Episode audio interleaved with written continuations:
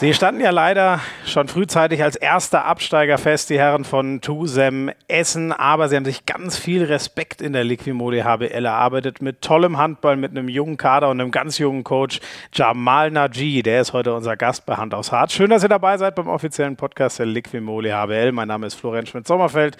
Kurz Schmieso, wenn ich nicht gerade podcaste, dann sitze ich meistens bei Sky am Mikrofon und die Folge heute wird wieder von der DKB präsentiert, denn wir haben ihn ja schon, den DKB-Spieler des Monats Mai.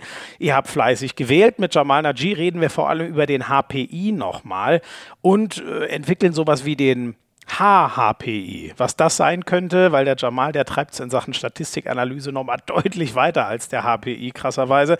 Das hört ihr in dieser Folge. Genauso erzählt äh, Jamal über seine so Aha-Momente. Erste Saison in der HBL hat er jetzt so langsam hinter sich und macht eine ganz klare Kampfansage. Er will zurück in die stärkste Liga der Welt. Da gibt es kein Vertun, sagt aber sowieso, ey, 80 Prozent meiner Spieler sind so gut, die seht ihr eh bald in der HBL wieder. Ob es dann mit Essen ist, das hofft er ja natürlich, oder mit einem anderen Club. Ich habe ihn dann noch so ein bisschen nach der Zukunft gefragt, würde er gerne mal um die Meisterschaft spielen oder lieber die Nationalmannschaft trainieren. Er hat einen ganz anderen großen Traum. Den verrät er uns. Ihr lernt heute einen Mann kennen, der ja, einfach eine richtig coole Socke ist, der in jungen Jahren schon so viel Plan vom Handball hat und ich finde, der auch das richtig geil vermitteln kann. Das schafft er nicht nur mit seinen Spielern, sondern das schafft er auch hier bei uns bei Hand aufs Harz. Viel Spaß mit dem Cheftrainer von Tusem Essen, Jamal Naji. So, ein frisches Gesicht der HBL. Aber ich habe so das Gefühl, wir werden den noch eine ganze Weile äh, sehen. Also wenn er denn Lust hat, mal zurückzukehren. Der Trainer von Tusem Essen, Jamal Naji. Ich freue mich sehr, Jamal, dass du da bist. Hallo, freue mich auch. Was machst du denn gerade? Wie geht's dir? Also wenn du jetzt nicht gerade mit mir Podcast machst. Äh, ihr seid ja leider schon sozusagen sportlich durch mit der Saison, aber habt ja wahrscheinlich noch ein bisschen was vor, trotzdem handballerisch. Ja, wir sind, äh, wir sind sportlich abgestiegen, aber sportlich durch sind wir noch nicht. Äh, wir dürfen uns jetzt noch ein paar Spiele in der, in der stärksten Liga der Welt ähm, präsentieren und darauf äh, freuen wir uns sehr. Das wollen wir äh, mit der nötigen Seriosität, Intensität angehen und das auch ein Stück weit als, als Vorbereitung einfach sehen für, für die nächste Saison, die ja auch schon recht bald wieder kommt und mhm. Äh, ja, wollen die Erfahrung, die wir bis dato gesammelt haben, da steigern. Stimmt, es ist ja eine viel kürzere Sommerpause für alle, logischerweise dieses Mal, ne? Da sich die Saison so lang zieht durch den ganzen Juni. Ja, absolut. Das war auch so ein bisschen dann die, oder das ist für die meisten Trainer auch so ein bisschen die Problematik, dann jetzt die Vorbereitung ähm, ja, seriös und sauber zu, zu planen, ohne dabei aber die Regeneration der Spieler zu vernachlässigen, weil am Ende mhm. des Tages ähm, ja, werden es nur drei bis vier Wochen Pause für die Spieler, was eigentlich viel zu wenig ist. Für die Olympioniken sind es ja sogar noch viel weniger ja, äh, ja. Wochen. Äh, ja, so dass man da vielleicht, äh, also so haben wir uns jetzt im Trainerteam dazu entschieden, wir, wir verzichten auf eine Vorbereitungswoche in so einem klassischen Sechs-Wochen-System zugunsten der Regeneration der Spieler. Mhm. Alles klar, okay. Oh, also ich sehe schon, äh, ihr, ihr, plant schon, äh, schon weit voraus, Blick geht nach vorne. Ähm, jetzt gerade, wir sind natürlich wieder per Fernschalte äh, verbunden. Du sitzt in deiner Wohnung in Essen oder wo bist du gerade? Genau. Ja. Äh, schön eingerichtet ist es da. Ja, vielen Dank. Damit du ich aber wenig zu tun. Das ist, äh, äh, das ist das Verdienst meiner Frau. Okay, okay. Also die, die hat das Händchen fürs Interieur sozusagen. Ja, absolut. Ist auch besser so. Wer hat denn hier diese krasse, äh, hinter dir ist so eine Standuhr. Äh, sowas habe ich ja selten gesehen bei jemandem so aus unserer Generation. Wir sind ja so in etwa gleich alt. Oder ist das eine Standuhr? Ich sehe das schon richtig. Ja, das, ist, das ist in der Tat eine Standuhr. Das ist ähm, ein Erbstück von äh, der Oma meiner, meiner Frau. Und ah, äh, okay. das, das ist, da gibt es irgendwie eine persönliche Verbindung. Das war ihr sehr, sehr wichtig. Und äh, deshalb haben wir, durften wir dieses Stück erben. Okay, ja, ich dachte mir schon, weil das ist eher, genau, äh, äh, also ist ja was Cooles, aber es ist so eher so was, was ich bei einer Oma erwarten würde, als bei jemandem in unserem Alter. In der Tat, in der Tat. ähm, wir nehmen ja jetzt auf am äh, Freitag. Du hast äh, morgen ein Spiel, wo ich dich schönerweise mal wieder in Essen besuchen darf. Ähm, wa was steht jetzt noch so an äh, vor diesem Spiel gegen die Eulen Ludwigshafen? Wir haben äh, heute Abschlusstraining heute Nachmittag, ähm, haben vor dem Abschlusstraining äh, noch den, ähm, den letzten Teil unserer Videovorbereitung auf die äh, Eulen Ludwigshafen. Das ist klassisch bei uns zweigeteilt in Angriffsvorbereitung und Abwehrvorbereitung in mhm. den zwei Einheiten vor dem, vor dem Abschlussspiel. Genau, das wird vor dem Training noch stattfinden. Und dann äh, gibt es das klassische, klassische Abschlusstraining, wo wir ja, unsere, unser Abwehrsystem gegen die Spielidee von den Eulen ein bisschen trainieren wollen, auftrainieren wollen, wie wir welche Auftakthandlung der Eulen wie lösen wollen und äh, ja, ist am Ende des Tages von der Intensität nicht die, die, äh, die extremste Einheit, ähm, ist eher so ein bisschen äh, Schachspielen, aber ähm, ja, sehr wichtig für, für Erfolg oder Nicht-Erfolg eines Spiels dann.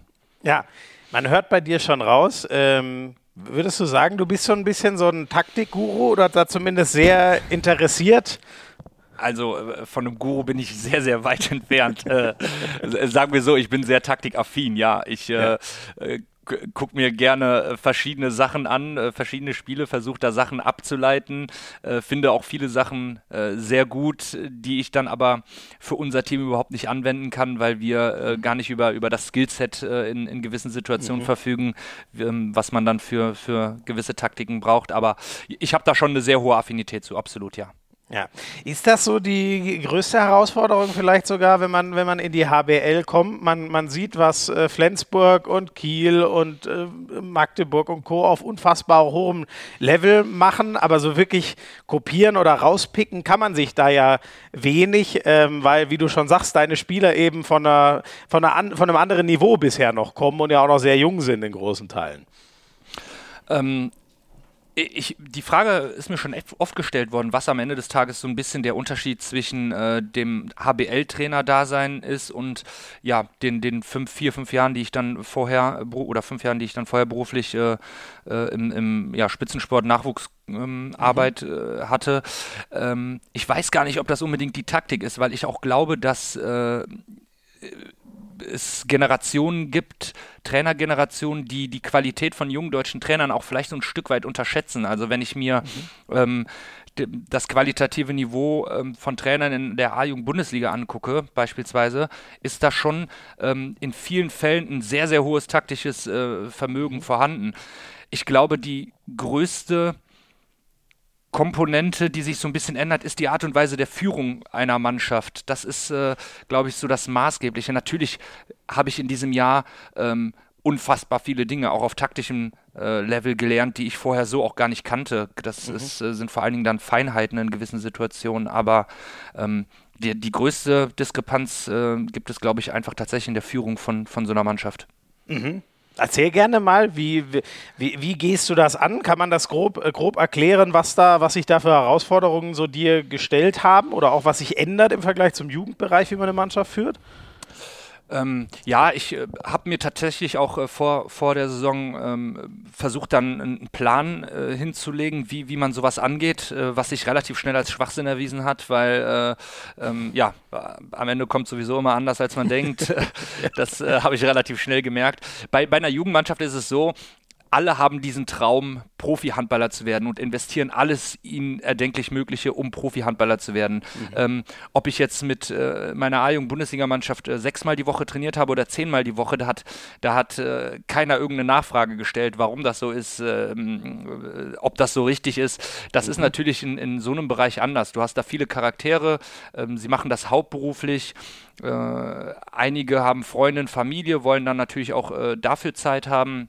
Mhm. Das muss man alles so ein bisschen unter den Hut bekommen. Dann gibt es natürlich äh, den einen oder anderen, der ist ein bisschen ähm, äh, pflegeleichter auch äh, in, in der Kommunikation mit, mit, mit der Tatsache, warum dann vielleicht nicht so viele Minuten bekommen hat. Dann gibt ja. es aber äh, ähm, äh, Spieler, die, die das äh, per se vielleicht dann in gewissen Situationen nicht nachvollziehen können. Das bedarf viel Kommunikation, viel Fingerspitzengefühl.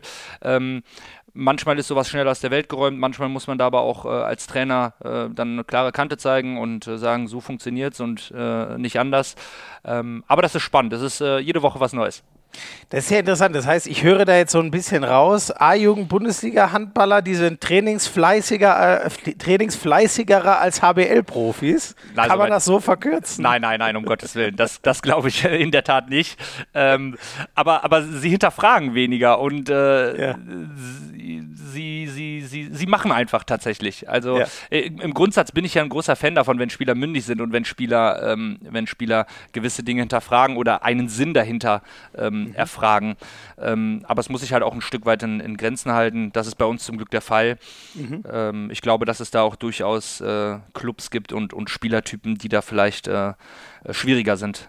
Ja, ich meine, die ältesten äh, Männer, die du jetzt ähm, so hast, sind ja so so Ende 20, glaube ich, wenn ich an Dennis Chesney denke. Ich weiß gar nicht, ob es, ich glaube, der Torhüter ist noch ein Stück älter, aber du, du hast ja jetzt keinen so einen, so einen 35-Jährigen drin. Ich hoffe, ich erzähle gerade keinen Schmarrn, ne? wenn ich jetzt so an deinen Kader denke.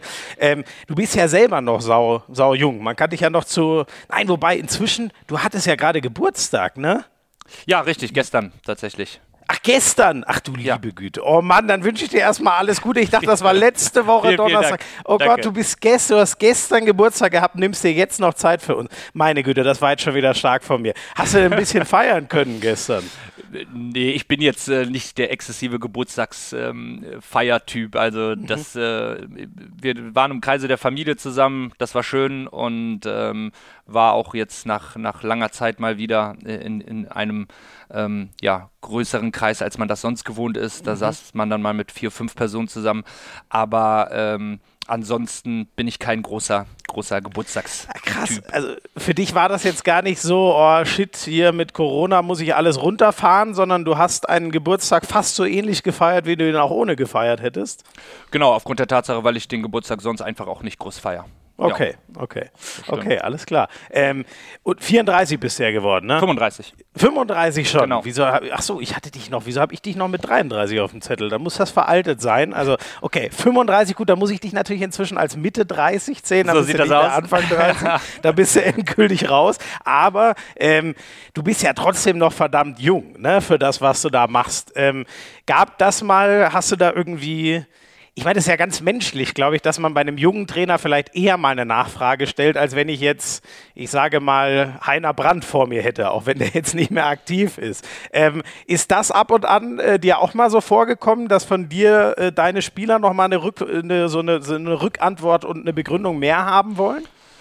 Ja, natürlich. Das, äh, das ist aber auch was, womit ich gerechnet habe. Also äh, ganz ehrlich, wie jeder Bundesligaspieler, der in die Bundesliga kommt, ähm, muss auch ich mir meine, meine, meine Sporen, meine Meriten da ver verdienen, äh, mhm. muss, äh, muss mich da durchsetzen.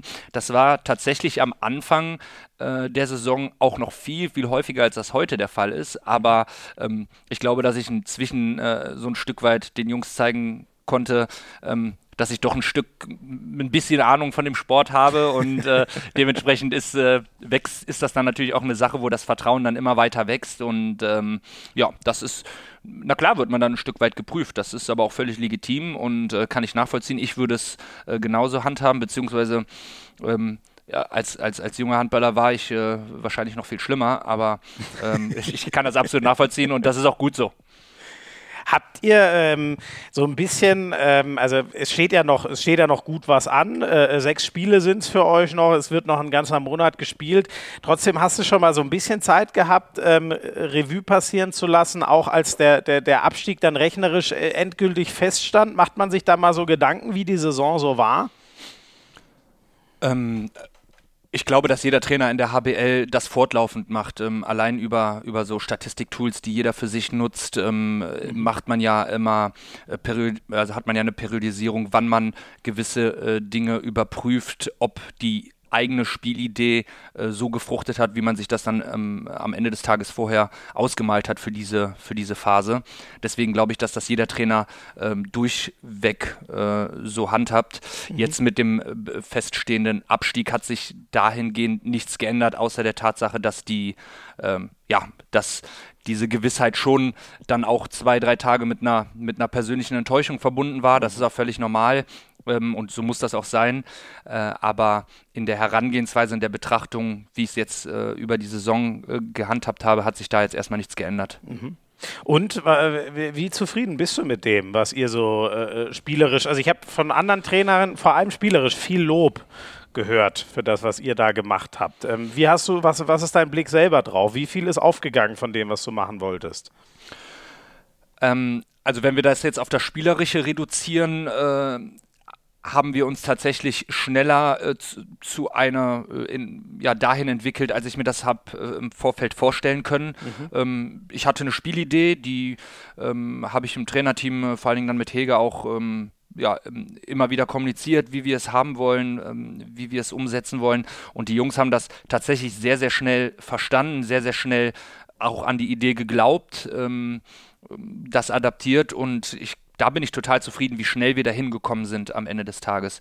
Mhm. Ähm, was die ich, Punkte angeht, genau, nicht so damit kann ich dann am Ende des Tages nicht zufrieden sein. Ähm, ich habe ich hab vor der Saison ganz viele wilde Szenarien gehört. Äh, äh, wir können froh sein, wenn wir äh, mal Punkte holen in der Liga. Also wenn wir ein, zwei Punkte holen bis äh, ja, ihr, ihr müsst äh, aufpassen, äh, dass ihr überhaupt einen Punkt holt oder sei doch froh, wenn ihr zweistellig Punkte holt. Äh, und das waren nicht nur, äh, nur Kumpels, die mir Wirklich? das.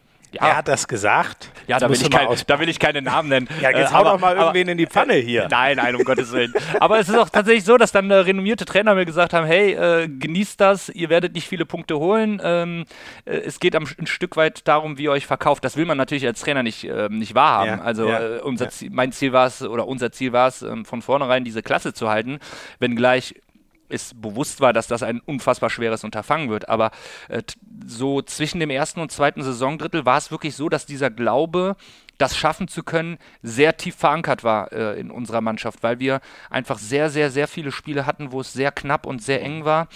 Und ähm, ja, das hat uns ähm, dann auch getragen. Es hat am Ende leider nicht funktioniert, aber ähm, um das dann nochmal um die Ursprungsfrage, auf die Ursprungsfrage zurückzukommen, ist äh, es hat Spaß gemacht, wir haben uns spielerisch entwickelt, die Punkte haben ähm, dann, oder es haben nicht genug Punkte, wir haben nicht genug Punkte geholt, das muss man so akzeptieren, aber das Allerwichtigste tatsächlich für mich ähm, vor der Saison war, dass wir, wir haben uns vorgenommen, dass wir ähm, unser Umfeld begeistern wollen, vor allen Dingen das Essener Umfeld, ähm, ja, das Ruhrgebiet steht für, für für, für äh, fleißige Menschen, für, mhm. für Malocher.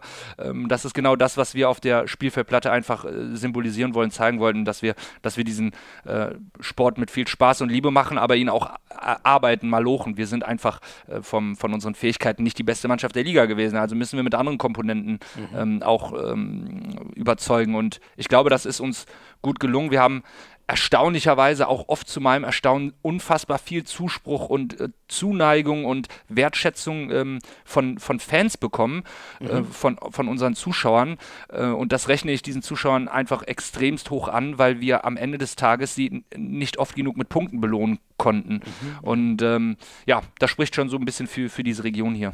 Ja.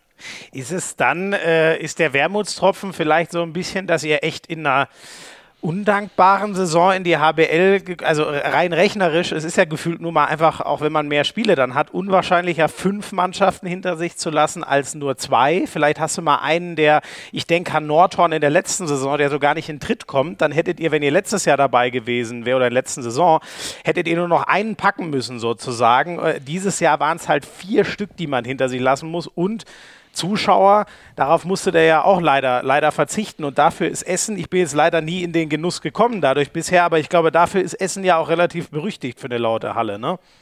Ja, absolut. Ähm, du hast recht, wir, von, von, von dem Zeitpunkt, wann wir hätten hochgehen können, war es wahrscheinlich der der schwierigste für einen Aufsteiger, aber hilft dir alles nichts. Also wenn ich äh, jetzt die Zeit zurückdrehen könnte und die, die Frage gestellt bekommen wollen würde, willst du lieber erste Liga äh, Trainer sein oder Zweitligatrainer, ja. würde ich ohne zu zögern sagen, ich will das in der HBL machen, in der stärksten Liga der Welt. Äh, um ehrlich zu sein, wenn mir die Frage äh, tatsächlich zu dem Zeitpunkt bei meiner Vertragsunterschrift äh, gestellt worden wäre, hätte ich wahrscheinlich gesagt, ich glaube für mich als Trainer ist es schon sinniger in der zweiten Liga zu starten starten. Aber mhm. äh, dass man da jetzt in dieses ähm, äh, ja, kalte Wasser geworfen wurde, äh, hat nicht nur der Mannschaft unheimlich gut getan, sondern auch ähm, ja, mir unheimlich äh, gut getan. Und du sprachst jetzt gerade zum Beispiel schon von der HSG Nordhorn, die haben letztes Jahr in der Saison mit der fast identischen Mannschaft drei Punkte geholt und du siehst, was dieses äh, halbe, dreiviertel Jahr Erfahrung ja. von letztem Jahr Norton ihnen dieses Jahr gebracht hat. Die haben ja einen, einen riesen Qualitätsgewinn äh, in diesem Jahr bekommen. Äh, natürlich mit Daniel äh, dann an der Seitenlinie nochmal äh, jemanden, der da viele gute Impulse setzen konnte, aber im Kern ist die Mannschaft die gleiche von den Leistungsträgern ja. und ja, haben jetzt, weiß nicht, 14 oder 15 Punkte mehr geholt zu dem jetzigen Zeitpunkt als, als letztes Jahr. Ja, genau. Ich glaube, jetzt gerade haben sie 17, ich glaube, vier waren es, oder? Waren es nicht zwei Siege? Aber ich bin mir auch nicht mehr sicher. Ja, ich meine, es war ein, äh, ein, Sensationssieg in Berlin und ein Unentschieden, oder? War das nicht so? Ah, war das nur, ich dachte, die hatten immer zwei Punkte und haben dann eben genau diesen Sensationssieg ja, äh, gegen die Füchse. Aber, ich weiß, aber ist, das ist ja auch nicht, äh, nicht wichtig. Ich glaube, du hast genau den, den Kern getroffen. Es ist, es ist einfach eine unfassbare Entwicklung passiert mit quasi dem gleichen Kader von Jahr 1 zu Jahr 2 ja. Bundesliga, was, was ihnen die, äh, die Pandemie sozusagen nochmal geschenkt hat und was sie echt für sich äh, nutzen können. Und die haben ja, wird schwer, aber zumindest rechnerisch sogar noch die, die Chance, noch äh, ein weiteres Jahr dran zu hängen. Ähm, Hast du, ich weil kennst du eigentlich, äh, das hat mich gerade so daran erinnert, was du gesagt hast, wie ihr so vor der Saison eingeschätzt wurdet. Kennst du eigentlich die schöne Geschichte als Martin Schwalb, bei dem wir, glaube ich, über einen Handball-Sachverstand nicht reden müssen, als der mal gebeten wurde, die Eulen einzuschätzen für die Handballwoche, als die in die Bundesliga aufgestiegen sind? Ist das zufällig mal bei dir gelandet? Nee, tatsächlich nicht. Ich kenne aber die Einschätzung von Mimi Kraus vor der Saison äh, über uns. Äh, oh, sag mal, und die, die ging wahrscheinlich in eine ähnliche Richtung, so im ja, Sinne von, da passiert nichts, oder? Es gab, ja genau, es gab ja, glaube ich, so ein Fünfball-System in der Handballwoche. Genau, genau. Und ja. äh, ich weiß nicht, ob wir überhaupt einen halben Ball hatten oder gar keinen. Auf jeden Fall waren wir, äh, ja, wurden als die schwächste Mannschaft eingeschätzt. Kann man aber keinem böse sein. Also das, das haben ja. die meisten gemacht. Ja, ja, weil so ähnlich war das nämlich bei den, bei den Eulen und damals war eben Schwalbe der Leidtragende, weil der diese Bälle vergeben musste und ich glaube, da waren nur so ein, zwei Sätze wie, ja, ist, ist ein Kader, für den Bundesliga noch eine Nummer zu groß ist oder so und man weiß ja inzwischen, wie die Geschichte bei den Eulen ausgegangen ist. Also auch wenn es bei euch im ersten Anlauf nicht geklappt hat, sowas kann man ja vielleicht in weiteren Jahren dann irgendwann mal noch äh, mit einer anderen Geschichte fortschreiben. Da hätte ich nichts gegen, sehr gerne. Ja. ähm, Du hast schon gesagt, äh, äh, also du hast ja quasi einen zu guten Job einfach gemacht äh, in deinem ersten Jahr in Essen, um in der zweiten äh, Liga äh, äh, weiter oder beziehungsweise du hast von, von Sievert das so hingestellt bekommen. Wie, wie soll man sagen, dass du dann in, in die Bundesliga rein musstest, durftest, wie auch immer. Wie muss ich mir das eigentlich vorstellen als, ja, als Mann, der sich eigentlich vor allem der Jugendarbeit die letzten Jahre gewidmet hat, auf einmal trittst du mit deiner Mannschaft gegen Kiel, gegen Flensburg, gegen absolute Weltstars an. Wie ist denn das, wenn man da das erste Mal, in, vor allem in die gegnerische Halle vielleicht auch kommt, die ja auch mal einschüchternd wirken kann? Ähm, boah, das ist eine gute Frage. Ich, äh, um ehrlich zu sein, ähm, macht man sich da als Trainer gar nicht so eine große Platte. Ich, wann auch? Ähm, am Ende des Tages ist ja mein Job, dafür zu sorgen, dass die Mannschaft sich keine große Platte mhm. macht, mhm. Ähm, äh, was wiederum vielleicht ähm, dafür sorgt, dass ich selber mir da gar nicht so einen großen Kopf mache. Also äh, ich kann mich jetzt in der Saison an einen, einen Moment erinnern. Unser erstes Saisonspiel gegen, gegen Stuttgart als wir dann in die äh, Porsche Arena, äh, war es glaube ich, äh, mhm. Äh, gekommen sind und ich das erste Mal quasi in, in so einer großen Halle äh, stehe und äh, für mich wahrnehme, das ist jetzt eine Bühne, die uns gerade gegeben wird, wo, wo du ein signifikanter Teil von bist. Das war, mhm. das war schon so ein sehr imponierender Moment tatsächlich, mhm. zumal ich die Halle auch mega schön finde. Ja. Ähm, genauso war es imponierend jetzt in, in Kiel in der, in der, in der ähm, wie heißt es? Wunderino Arena. Wunderino Arena. Wunderino Arena, genau. genau. Für mich ich glaube, du, du darfst ja auch noch Ostseehalle nennen, ja, genau. Für mich ist es auch immer noch die Ostseehalle. Ähm, das war auch schon imponierend, aber dann ist das fünf Minuten imponierend und dann geht es wieder darum, diesen Matchplan in den, in den Kopf zu bekommen, ja, dass man kein ja. Detail vergisst und äh, dann ist dieses Spiel auch irgendwann schon wieder vorbei. Ja, krass. Zieht das echt, das hat ja so ein bisschen was von, es zieht auch an einem vorbei, weil man so viel zu tun und im Kopf hat.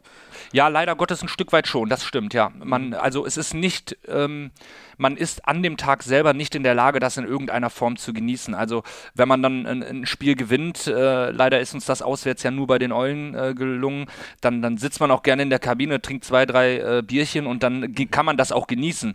Und dann kann man auch so eine Rückfahrt äh, genießen. Aber äh, am Ende des Tages mit Genuss hatte das, also die, die dieses bewusste genießen, das, das, das viel schwer. Ich hoffe, dass das jetzt in den drei, vier Wochen Urlaub, ähm, dass man dann da die mhm. Zeit findet, wenn man runterfährt, wirklich mal zu reflektieren, äh, welche Chance da einem eigentlich geboten wurde und was man für unglaubliche äh, Menschen äh, kennenlernen durfte, die mhm. man vorher zehn Jahre nur äh, im Fernsehen äh, hat sehen dürfen.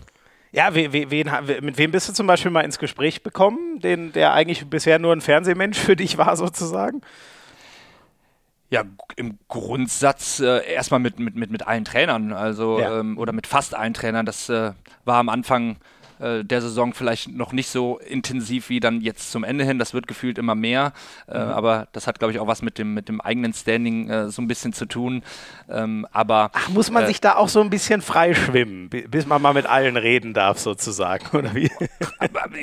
was heißt, also sagen wir so, ich es gab schon Momente, wo man den Eindruck hatte, dass der ein oder andere Trainer äh, ja einen noch nicht ganz ernst nimmt. Ja, genau, vielleicht. Also, ja, ja da, hier ist der Jungspund, äh, lass den mal machen. Das ist, äh, das ist wahrscheinlich das einzige Jahr, wo wir uns beide über den Weg laufen. Und äh, nein, das ist natürlich jetzt sehr, sehr, sehr, sehr äh, provokant. Ja, aber ich glaube, wir verstehen, aber, was du meinst. Ja, ja, das, das ist tatsächlich so. Man hat im Laufe des Jahres dann auch ein Stück weit gemerkt, äh, ähm, ja, nicht nur über die öffentliche Wertschätzung der Trainer für, für, unser, für unser Team, sondern ähm, auch in der Art und Weise, wie sie mit einem kommuniziert haben, dass, dass da schon auch Wertschätzung da war und ähm, dass man sich da in dem Jahr vielleicht auch ein Stück weit was erarbeitet hat.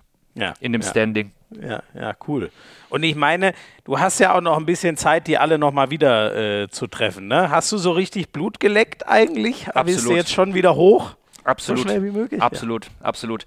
Äh, ja, ohne Wenn und Aber. Das, äh, das, man, wenn man merkt, dass man, ähm, dass man auf einem gewissen Niveau äh, mitspielen kann, äh, was nicht heißt, dass man, dass man äh, von sich glaubt, dass man da auch immer mithalten kann, aber dass man, dass man da mitspielen kann, dass, dass, es, dass man äh, vielen Leuten Spaß macht mit dem, was, was man da tut, dann, dann möchte man das auch wieder erleben. Und die, die, die nächste Saison in der zweiten Liga wird brutal schwer. Das wird, äh, mhm. das wird ein ganz heftiges Brett. Aber wir wollen so schnell wie möglich wieder hoch. Ob das jetzt nächstes Jahr klappt oder übernächstes Jahr, das sei mal dahingestellt. Mhm. Aber das ist äh, absolut mein Ziel. Ich habe da Blut geleckt und möchte mit, mit dem Team ganz schnell wieder in die erste Liga. Okay, das ist doch mal eine, eine, klare Ansage. Also wir, wir würden uns auch freuen, wenn ihr schnell wieder kommt. Ist das denn, malt man sich schon ein bisschen aus, gegen wen es dann mutmaßlich geht? Sind das die Mitabsteiger oder es zeichnet sich ja so ab, dass äh, also drei aussichtsreiche Kandidaten gibt es ja in der zweiten Liga. Einer von denen wird es ja nicht schaffen, entweder Gummersbach, Lübbecke oder Hamburg. Ist das dann schon so der Kreis oder mischt sich eigentlich in der, in der zweiten Liga, habe ich das Gefühl, mischt sich pro Jahr das auch noch mal deutlich mehr neu, wer da so Aufstiegsfavorit ist?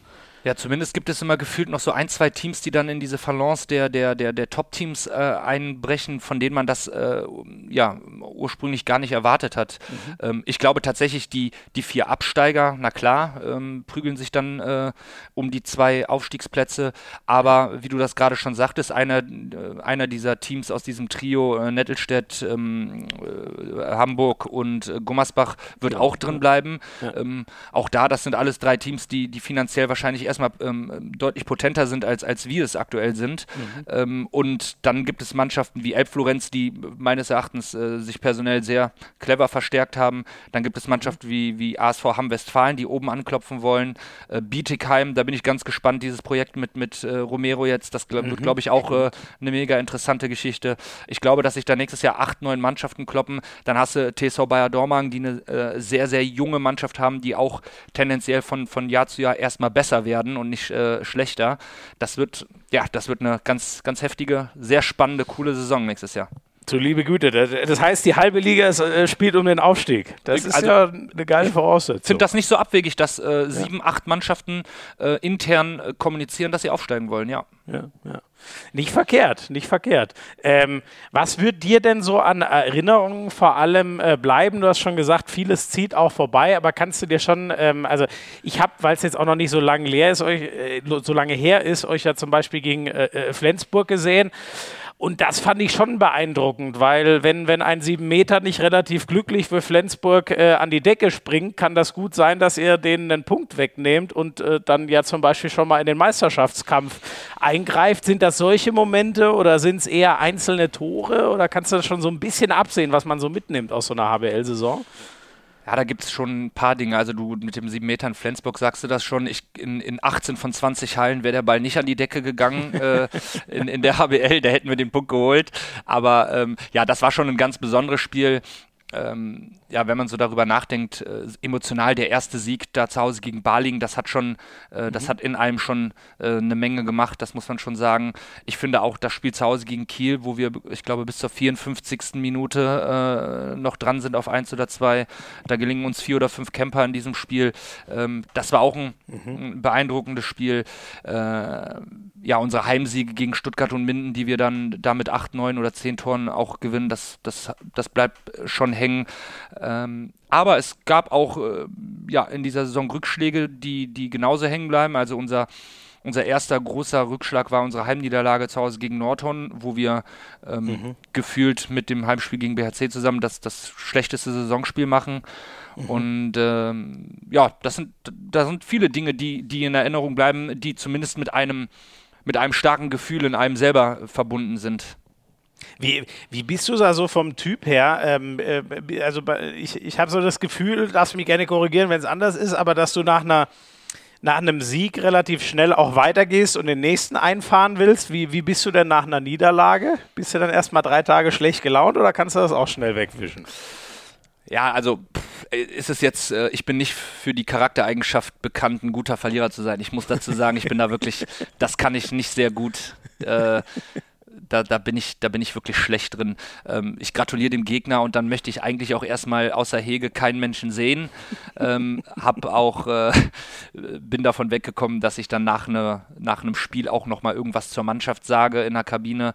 Mhm. Ähm, weil ähm, viele Dinge also aus Hege ist dein Co-Trainer Michael Hegemann, ne? Nur dass ich da jetzt äh, ja Michael Hegemann ist weit mehr als ein Co-Trainer. Das ist äh, oder ja oder ist, äh, aber ist äh, im Trainer ist ein Trainer, mein Trainerkollege. Wir sind ein Trainerteam. Ja, ja, ja. ja. Äh, Finde äh, in einem wenn man in einem Verhältnis ist, in so einem Abhängigkeitsverhältnis, Co-Trainer, Trainer, mir gefällt dieser Terminus einfach nicht, weil ein mhm. Co-Trainer ähm, ist irgendwie immer das zweite Glied, das ist aber in dem Fall bei uns totaler Schwachsinn. Mhm. Ähm, der hat da eine sehr, sehr hohe Wertigkeit. Äh, genau, deswegen okay. das ist quasi nach einem nach dem Spiel der einzige, den ich eigentlich erstmal kurz nach dem Spiel sehen will und dann dann sagt er äh, in der Regel erstmal, äh, was wir alles Kacke gemacht haben, was ich Kacke gemacht habe, oder er sagt mir, was wir gut gemacht haben und was ich gut gemacht habe. Das ist äh, danach äh, ist auch schon äh, häufig wieder alles in Ordnung, aber die Nacht nach dem Spiel ist dann auch immer, äh, macht dann keinen Spaß. Am nächsten Tag geht es dann weiter.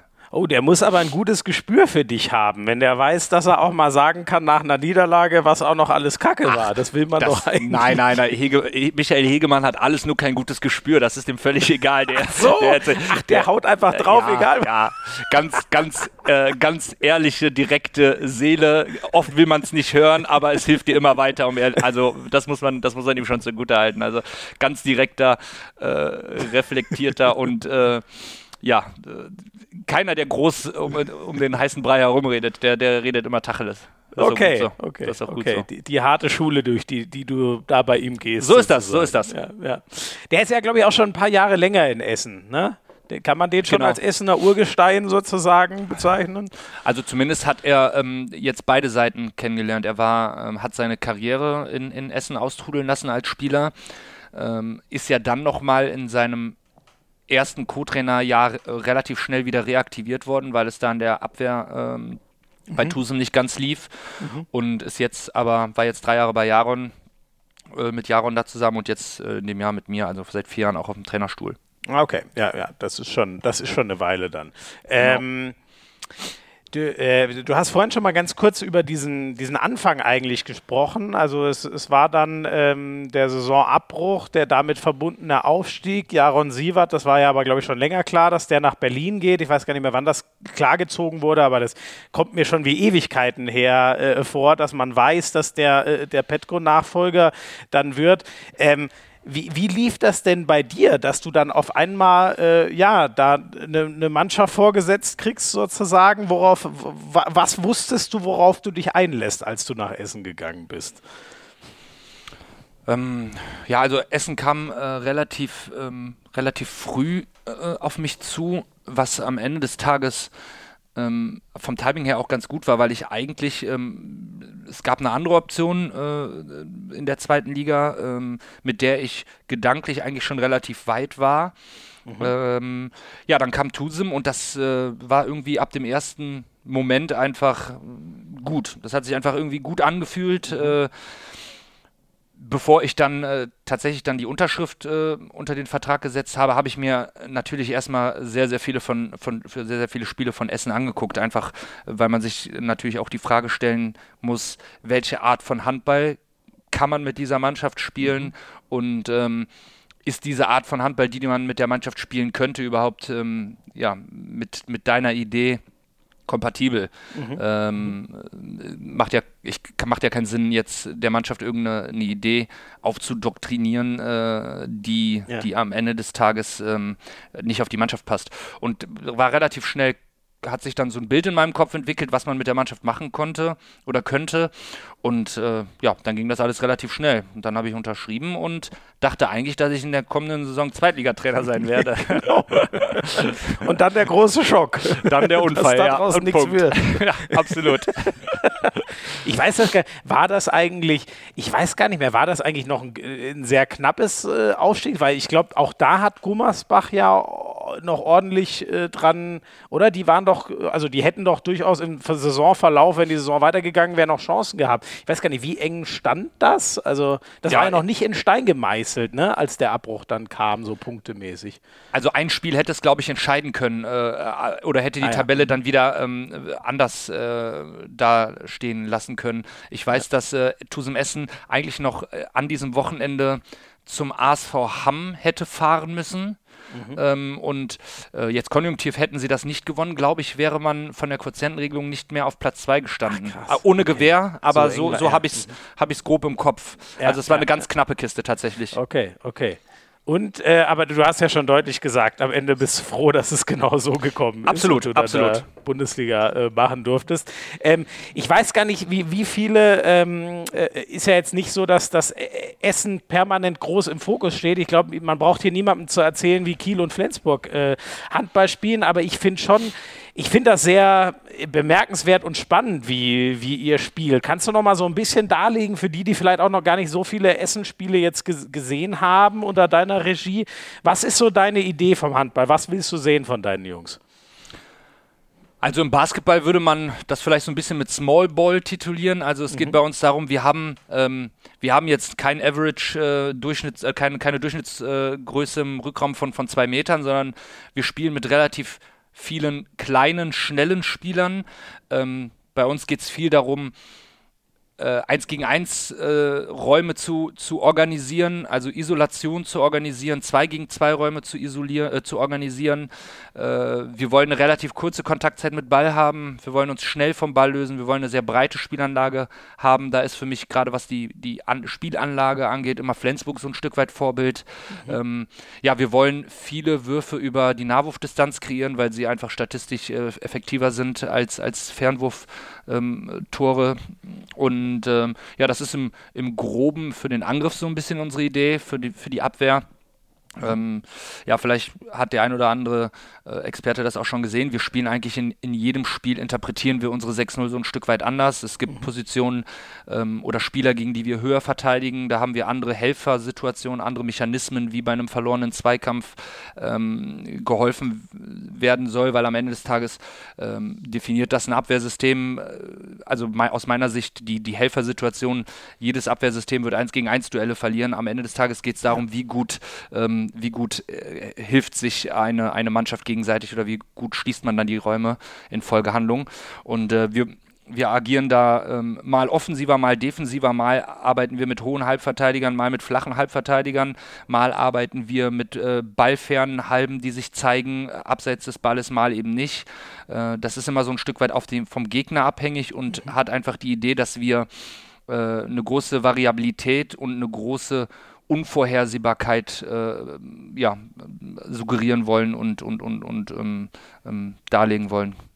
Musst du ja in der Abwehr gefühlt auch fast ein bisschen, ne? weil du hast schon gesagt, äh, also die, die bei dir ähm, so die, die, die, die Hauptlast im, äh, im Angriff tragen, äh, teilweise unter 1,90. Du hast ja eigentlich mit, mit Firnhaber nur so einen, wo man jetzt sagen würde, ja, der hat so zwei Meter, diese klassische Halbspielerstruktur. Der ja. geht dann ja aber oft sogar in der Abwehr auf die Bank, ne? Und dann bringst du wieder einen etwas kleineren da mit, mit rein. Das, ähm, also ich sag mal, für euch ist es ja eigentlich nie eine Option, Finn Lemke-mäßig auf sechs Meter zu stehen und zu sagen, äh, zur Not blogge ich das Ding halt weg. Nein, das, das, das können wir nicht. Es gibt, ähm, es gab schon auch ein, zwei Spiele, wo wir, wir, wir nennen es Kesseln, wo wir bewusst äh, Rückraumspieler über unseren Innenblock gesteuert haben, äh, mhm. äh, weil vor allen Dingen auch Dennis Chesney schon eine gewisse Blockqualität hat, aber mhm. ähm, ja, gegen, gegen so Typen wie Darmgard oder so brauchst du nicht auf die Idee zu kommen, auch wenn er jetzt keine 2,25 Meter ist, brauchst du nicht auf die Idee zu kommen, äh, dem im Blockspiel ähm, Paroli bieten zu wollen. Das funktioniert ja, nicht.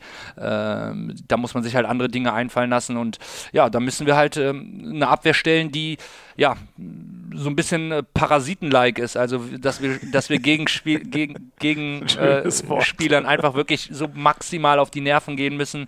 Ja. Und äh, ja, das gelingt mal mehr, mal weniger. Ja, ja.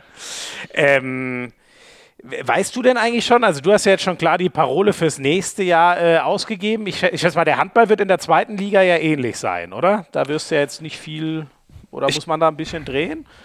Ja, ich glaube, dass die Deckungsreihen äh, gegen uns oder in der zweiten Liga grundsätzlich ein bisschen offensiver interpretiert werden. Du hast da auch Mannschaften, die durchaus äh, mal mit einer 3-2-1 oder 3-3 decken. Das hast du ja hier in der Bundesliga eigentlich okay. nur beim THW Kiel ja. äh, in der Konsequenz. Ähm, das ist in der zweiten Liga schon anders, ist aber erstmal nichts, was uns nicht entgegenkommen könnte, meines mhm. Erachtens. Ja, weil ihr ja, ne, ihr habt ja eine hohe Passqualität und hohe 1-1-Fähigkeit mit den schnellen Wendigen. Ne? Genau, Oder also 1 gegen 1 Qualität. Passqualität, das, das, ist, äh, das äh, ist nicht immer so, dass wir da eine hohe Passqualität haben. Okay. Zumindest haben wir ein hohes Passtempo.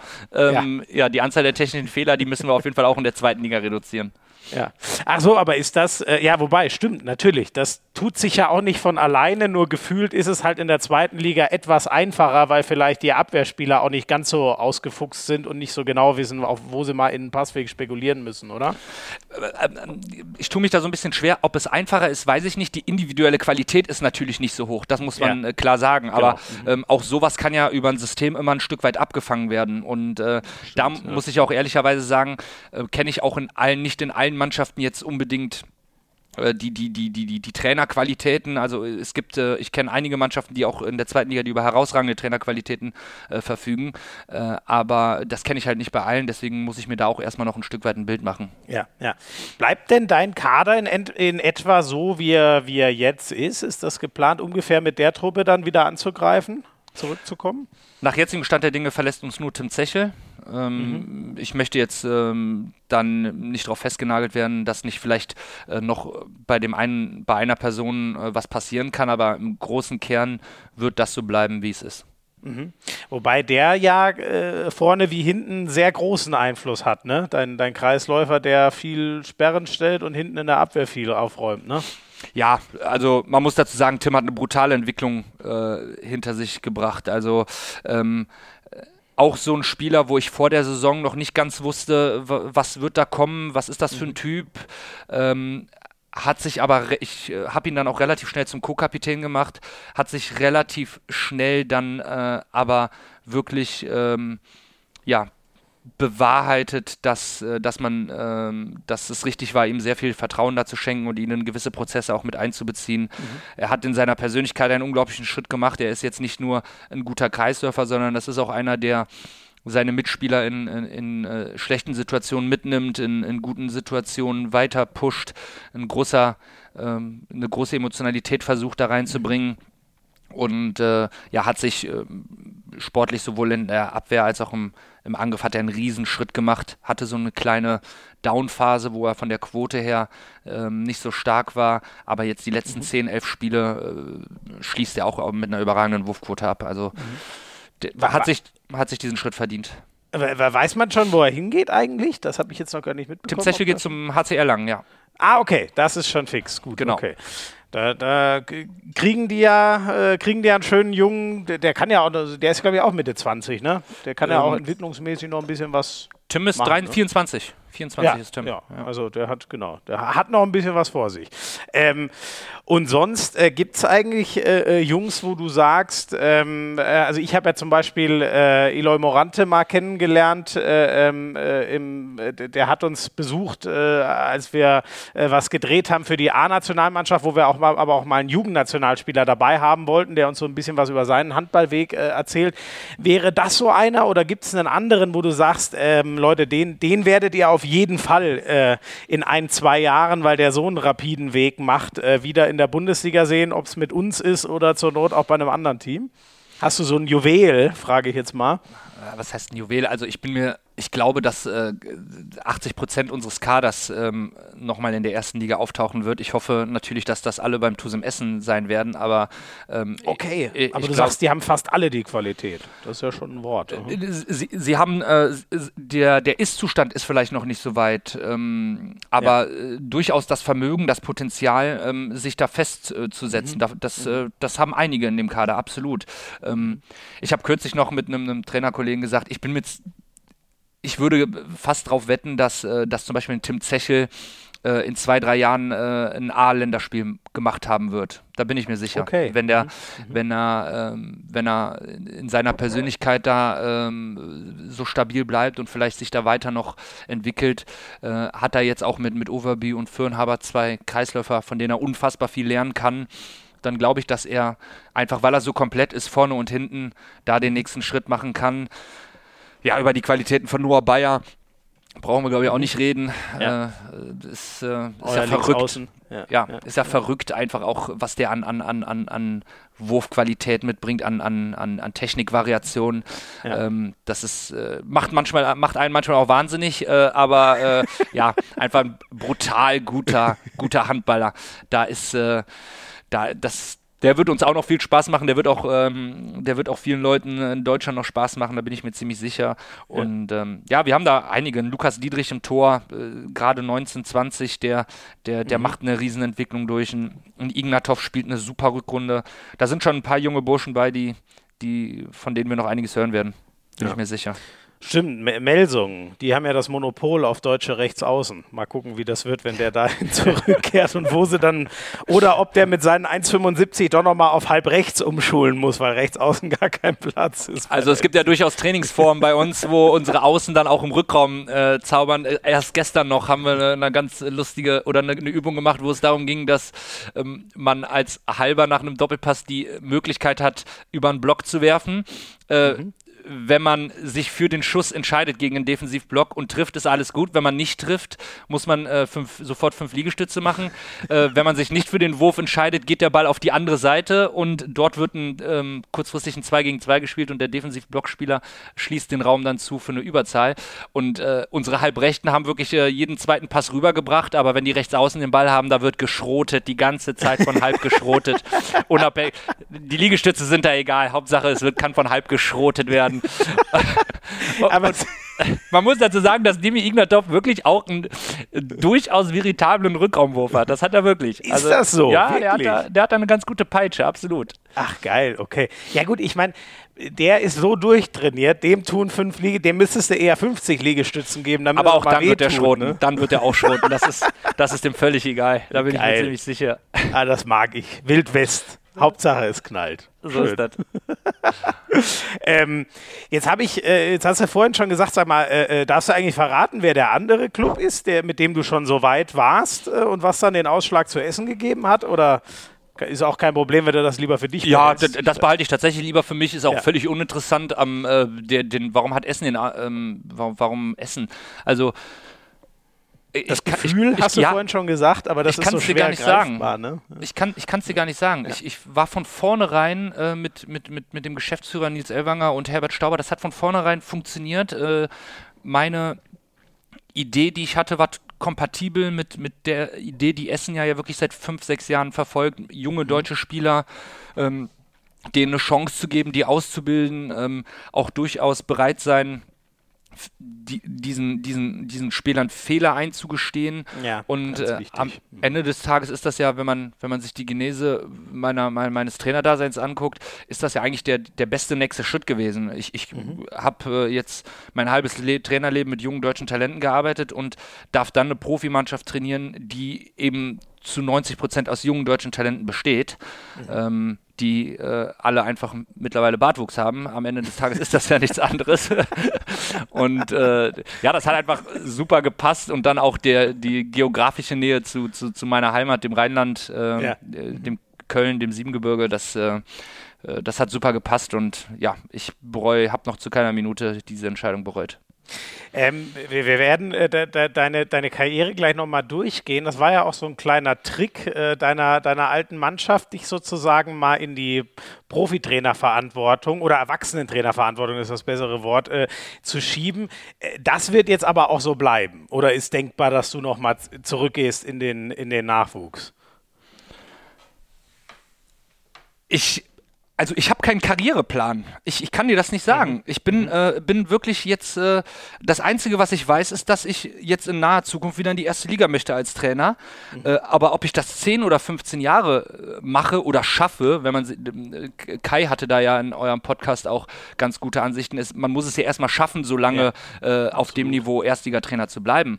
Und ob man das Zeug dazu hat, das weiß ich ja zu dem jetzigen Zeitpunkt noch nicht. Das, das, das, das, das kann ich noch gar nicht an meinen Qualitäten abmessen. Das wird sich erst noch zeigen, aber ähm, ich würde im Grundsatz nie irgendwas ausschließen. Vielleicht werde ich auch irgendwann wieder Nachwuchskoordinator von einem, von einem, von einem geilen äh, Handballverein, der ähm, der, der auch aufzeigt, dass, äh, dass man mit Nachwuchsspielern in die erste Mannschaft dann gehen will. Warum nicht? Mhm. Vielleicht bin ich aber auch in zehn Jahren auf irgendeiner Farm in Neuseeland und äh, äh, putz Pflanzen. Ich weiß es nicht. Ich habe keine ich jetzt Ahnung. nicht so gut, äh, wenn ich mal pur an den deutschen Handball denke, aber dir nee, sei es natürlich vergönnt, wenn du da Bock drauf hast. ich, ich kann es dir wirklich nicht sagen. Also ich habe ich hab da keinen Karriereplan. Ich habe einfach ja. Bock auf die erste Handball-Bundesliga. Da will ich schnell wieder hin und äh, ja. Da nee, aber das ist, ja, das ist, ja, auch schon eine Aussage. Hätte ja auch sein können, dass du sagst, nee, äh, jetzt bin ich so im, im Erwachsenenhandball, nenne ich es jetzt mal, gefangen, dass, dass ich mir Jugend nicht mehr vorstellen kann. Aber das ist ja, äh, genau, für dich äh, genauso der Rückweg möglich quasi. Ähm, abschließend noch eins ganz kurz. Ähm, das ist ähm, inzwischen eine liebgewonnene Tradition, dass wir mal kurz über den DKB-Spieler des Monats sprechen.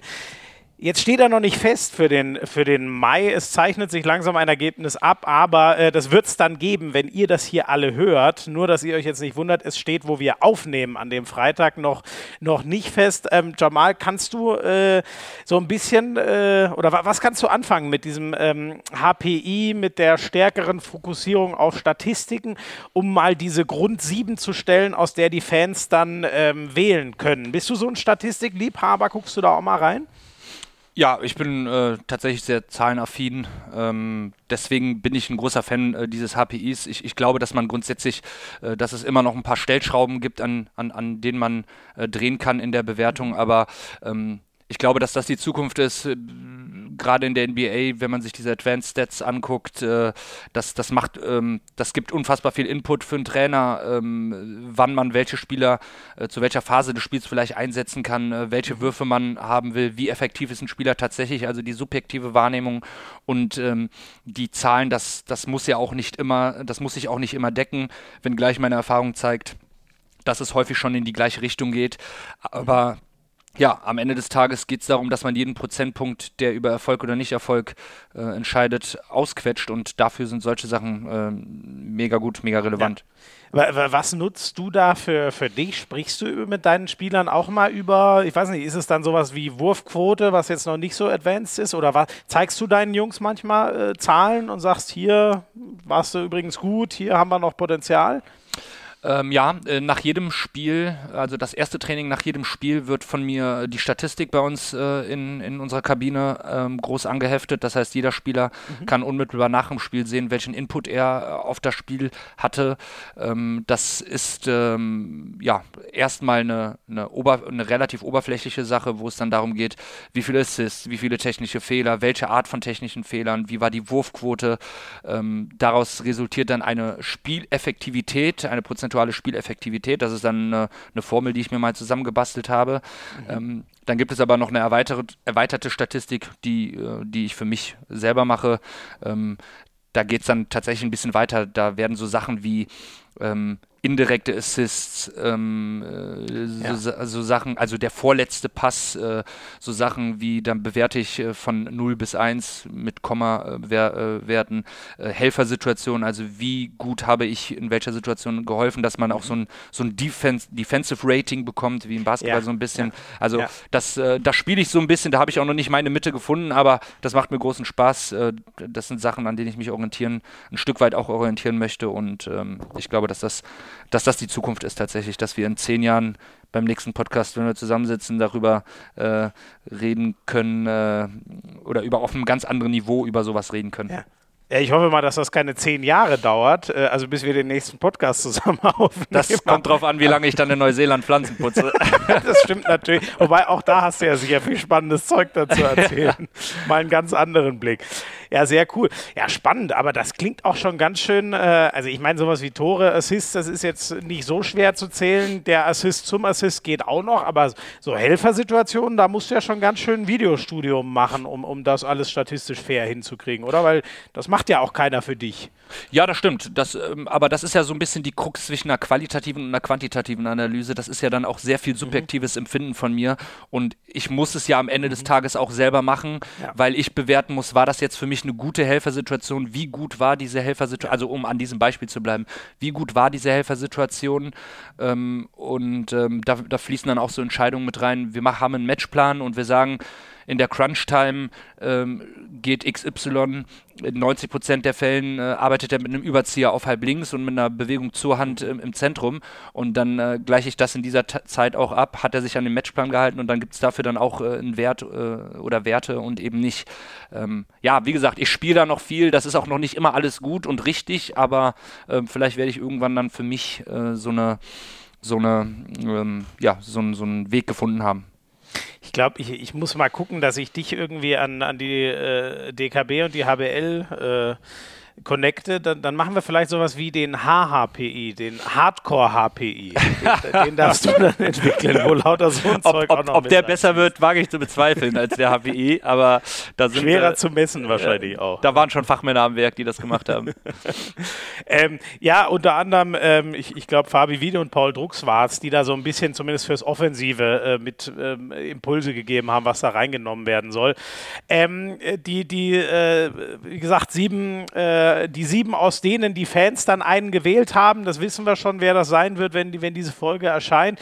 Ähm, es tauchen schon häufig die, die gleichen Namen aus. Ich nehme mal zwei raus mit äh, Oma Ingi Magnusson, der überragend eingeschlagen ist in der HBL und so ein bisschen Stammgast ist ähm, auf der Eineinhalb-Position. Auf der Mitte ist es dann häufig äh, Jim Gottfriedsson, der es letzten Monat gewonnen hat. Ähm, reden wir da über den besten Neuzugang und den möglichen kommenden MVP der Liga? Machst du dir über sowas auch Gedanken? Ja, natürlich. Ähm ich tue mich so ein bisschen, also es sind beides überragende Handballer, ohne Wenn und Aber. Äh, Gerade Magnusson hat äh, aus meiner Sicht äh, in dem Spiel gegen uns dafür gesorgt, dass Magdeburg dieses Spiel drehen konnte äh, gegen mhm. uns. Ähm, und ich finde es einfach äh, cool, dass so ein Spielertyp äh, im modernen Handball auch einfach so einen Impact auf das Spiel hat, weil ich glaube, vor zehn Jahren wäre so ein 1,80 Meter oder 85 Spieler äh, auf dieser Position ähm, nie aufgetaucht, sondern hätte auf rechts ja. außen gespielt, es sei denn, ja. er, er wäre Slowene gewesen, die da einfach gefühlt ein bisschen mehr äh, Vertrauen in, in, kleinere Spiele haben als, als, als wir. Ähm, aber am Ende des Tages finde ich ein MVP ähm, muss äh, ein Two-Way-Player sein, also auf, auf, auf beiden Enden des, des Spielfeldes ähm, ja, also. einen unfassbar großen Impact haben. Das sind beides jetzt die genannten auch äh, ähm, äh, solide bis gute Abwehrspieler äh, auf ihren Positionen. Mhm. aber ähm, ja, so ein Patrick Winczek oder Hendrik Pekela, die an, an, an mhm. beiden Enden des Spielfeldes dominant sein können, sind für mich in der Wahrnehmung ähm, einfach häufig unterrepräsentiert, weil sie mhm. vielleicht nicht so spektakulär sind. Mhm. Äh, das finde ich immer so ein Stück weit schade. Gerade so ein Patrick Winczek, äh, also ich glaube, dass ganz wenige wissen, was der eigentlich für, für einen Impact für dieses Spiel vom. THW Kiel hat. Also es gibt keinen Spieler, der so als Kreisläufer, der, der Kreisläufer, der sowieso für mich die äh, fast mit die wichtigste Feldspielerposition. Die wahre ist. Königsposition? Vielleicht ja, vielleicht so ein, Stück weit, absolut. Ähm, aber was der an, an Durchbruchräume für seine Mitspieler kreiert, äh, es gibt keinen Spieler, der so geil über zwei Positionen sperren kann. Also äh, so Rotationssperren, zum Beispiel am, am Innenblocker nach außen eine Sperre von Winczek oder setzt eine Sperre, dann wäre eine Wechselsperre die nächste Position, also auf dem Halbverteidiger innen. Aber er schafft es innerhalb eines Balles, diese Position zu überspringen und die nächstmögliche Sperrposition einzunehmen. Mhm. Ähm, das macht keiner zum Beispiel so gut wie Winczek. Und deswegen, der hat einen unfassbaren Wert für diese Mannschaft. Äh, und ich glaube, wenn man sich sehr viel Handball anguckt, erkennt man das auch. Aber es ist halt nicht spektakulär. Weil wenn Sargosen den Durchbruch 1-2 macht, dann ist das ein Tor von Sargosen und Zarabec hat vielleicht den Ball nach halb gebracht. Ja. Aber dass ja. Winczek diesen halben Meter, den dieser Durchbruchraum dann nachher erfolgreich gemacht hat oder nicht, äh, dass der den dann kreiert hat, darüber reden die wenigsten. Und das finde ich einfach so schade. Ja. Ja, verdammt, da, da, hätten wir vielleicht auch als Berichterstatter noch eine größere Rolle. Ich sage dir ganz ehrlich, es geht oft so schnell, dass man ja, selber mit den absolut. Augen noch gar nicht da ist. Ne? Das fällt im, im ersten, bei, beim Spiel selber auch häufig gar nicht auf. Also das äh, auch als Trainer, das sieht man dann in der Slow Motion, wenn man sich das nochmal anguckt, ja. sieht man dann erst, äh, wo dieses Tor eigentlich herkommt, wer, ja. wer dafür eigentlich hätte einen Scorerpunkt bekommen müssen. Ja, oh, da darfst du nochmal einen anderen Index, der, der, der, der Blockindex sozusagen oder Sperrestellenindex besser gesagt. An dem darfst du dann nochmal. Würde ich, ne, würde ich für eine sehr, sehr interessante Geschichte halten, tatsächlich, ja. Spannend, okay. Das heißt, dein, ähm, also ich habe ja auch immer so das Gefühl, äh, gefühlt, äh, wenn, nicht einer so kilometerweit über allen, allen anderen steht, vom Impact her, wie es mit Andy Schmid viele Jahre war, habe ich auch immer so das Gefühl, dass der MVP ja doch irgendwie dem Meister gehören sollte. Das klingt für mich irgendwie immer sinnig, weil wir immer noch über den Teamsport reden. Und du hättest da so den, den Kieler Mittelblock am ehesten. Oder vielleicht auch Sargosen auf der Rechnung? Oder wer wäre es? Äh, ja, da, da, kommen ganz viele in Frage. Also äh, es gibt, es, ich, ich sehe da ganz viele Spieler, die einen Impact haben. Ähm, ich finde auch Torhüter müssen viel mehr in der Verlosung da drin sein. Zum Glück ja, ist er jetzt stimmt, mit Landin als Welthandballer, finde ich großartig, dass man sich dafür ja. mal entschieden hat, ähm, das zu machen. Äh, Andy Schmid ist tatsächlich, finde ich, noch so ein bisschen äh, eine herausragende Position, weil, also äh, als, als junger Handballer, ähm, das war, ähm, Schmid war auch immer mein Lieblingshandballer, fand ich, also ja. Schmid und Balic Fand ich ja. mega geil. Das ist der Grund, warum ich, äh, warum ich äh, Handball gezockt habe. Mhm. Ähm, aber ähm, man muss halt dann in dem, was man macht, schon wirklich eine exponierte, herausragende Position haben, aus, aus meinem Empfinden, äh, um, um ähm, dann auch so einen Award zu bekommen, der bei Andy Schmid aber in dem Fall absolut äh, gerechtfertigt war. Ja. Aber wenn ich. Der, der, hat den ja hauptsächlich für seine herausragende Abwehrarbeit immer bekommen. Ja, das glaube ich nicht. aber, aber tatsächlich, also ich, äh, wenn ich mit Freunden, NBA-affinen Freunden darüber diskutiere, ob James Harden MVP werden soll, da lache ich mich immer tot. Den kannst du doch, der kann doch kein MVP werden. Jemand, der, der, der ganz weißt offen suggeriert, dass er keine Lust auf Defense hat, das geht mir nicht in den Schädel. Das ist halt das Problem und es ist ja nicht so, dass er es nicht kann. Wer das mal sehen will, es gibt geile Videos, wo der One-on-One -on -One so Streetball-mäßig, wie der verteidigen kann. Aber Absolut. es ist, wie du sagst, der hat einfach keinen Absolut. Bock, weil der genau macht so sich Gedanken aus. über den nächsten Dreier, den er reinhaut. So sieht das aus. Das ist irre, ne? Ja. Wobei bei Andy Schmid war es, glaube ich, wirklich nie eine Lustsache, ne? Der hätte gerne, aber hat einfach nicht den, der hat das, was ihn vorne so stark macht, seine Geschmeidigkeit, fällt ihm dann hinten so ein bisschen auf die Füße, ne? Ja, dafür, dafür, dafür äh, kenne ich seine, seine, äh, die, äh, seine Fähigkeiten in der Defense zu wenig. Aber ähm, wie gesagt, also das ist äh, eine ganz, ganz beeindruckende Persönlichkeit, ja. ein toller Handballer und ähm, ja, habe ich immer wahnsinnig gerne zugeguckt. Ja, bin ich, bin ich absolut bei dir. Schade, dass das nicht mehr, nicht mehr ewig weitergehen wird. Das ja, so, allerdings. Da, da, fühlt man sich dann richtig alt, wenn man merkt, bei dem äh, geht es langsam auf die letzten Karrierejahre. Wo, wobei so. ich persönlich glaube, dass das ein, äh, ein, sehr, sehr, sehr guter Trainer werden wird. Da bin ja. ich mir ziemlich sicher. Mit dem Spielverständnis ne, fa fast ja. eigentlich logisch, dass der Absolut. das machen sollte. Perfekt. Jamal, ich danke dir schon mal sehr. Äh, wir machen ein ganz kurzes Break und dann wollen wir noch mal so ein bisschen durchgehen, äh, was du eigentlich vor Essen schon so gemacht hast und äh, ja, was dich alles so dahin gebracht hat, wo du jetzt im Endeffekt stehst. Es gibt so eine Sache, ich weiß, das ist total falsch, aber ich habe einfach keine Nerven, mich darum zu kümmern. Und das ist jedes Jahr neu zu gucken, wo kriege ich günstigen Strom her, wo kriege ich einen günstigen Gasvertrag her. Das kommt einfach aus der Leitung. Ich habe seit Ewigkeiten denselben Vertrag, ist aber Quatsch, weil man das viel billiger haben kann. Es gibt jetzt endlich eine Institution, die das für uns übernimmt. Das ist der Wechselpilot. Da könnt ihr euch einfach anmelden im Internet und dann guckt dieser Wechselpilot jedes Jahr für euch, was ist der günstigste Strom- und Gastarif und übernimmt alles. Kommunikation mit eurem Anbieter, macht den Wechsel und ihr müsst noch, mal, noch nicht mal richtig was zahlen. Es geht einfach nur darum, ihr spart da ja eine Menge Kohle mit und 20 Prozent von dem, was ihr spart, nimmt sich der Wechselpilot dann für sich. Aber das erste Jahr würden wir euch sogar komplett umsonst schenken, wenn ihr Bock drauf habt. Harz21 ist euer Code. Schaut einfach mal vorbei bei wechselpilot.com slash Harz und macht das nicht so wie ich und äh, habt ewig denselben Tarif, sondern geht einfach zum Wechselpilot, der sucht euch jedes Jahr den günstigsten Strom- und Gastarif raus.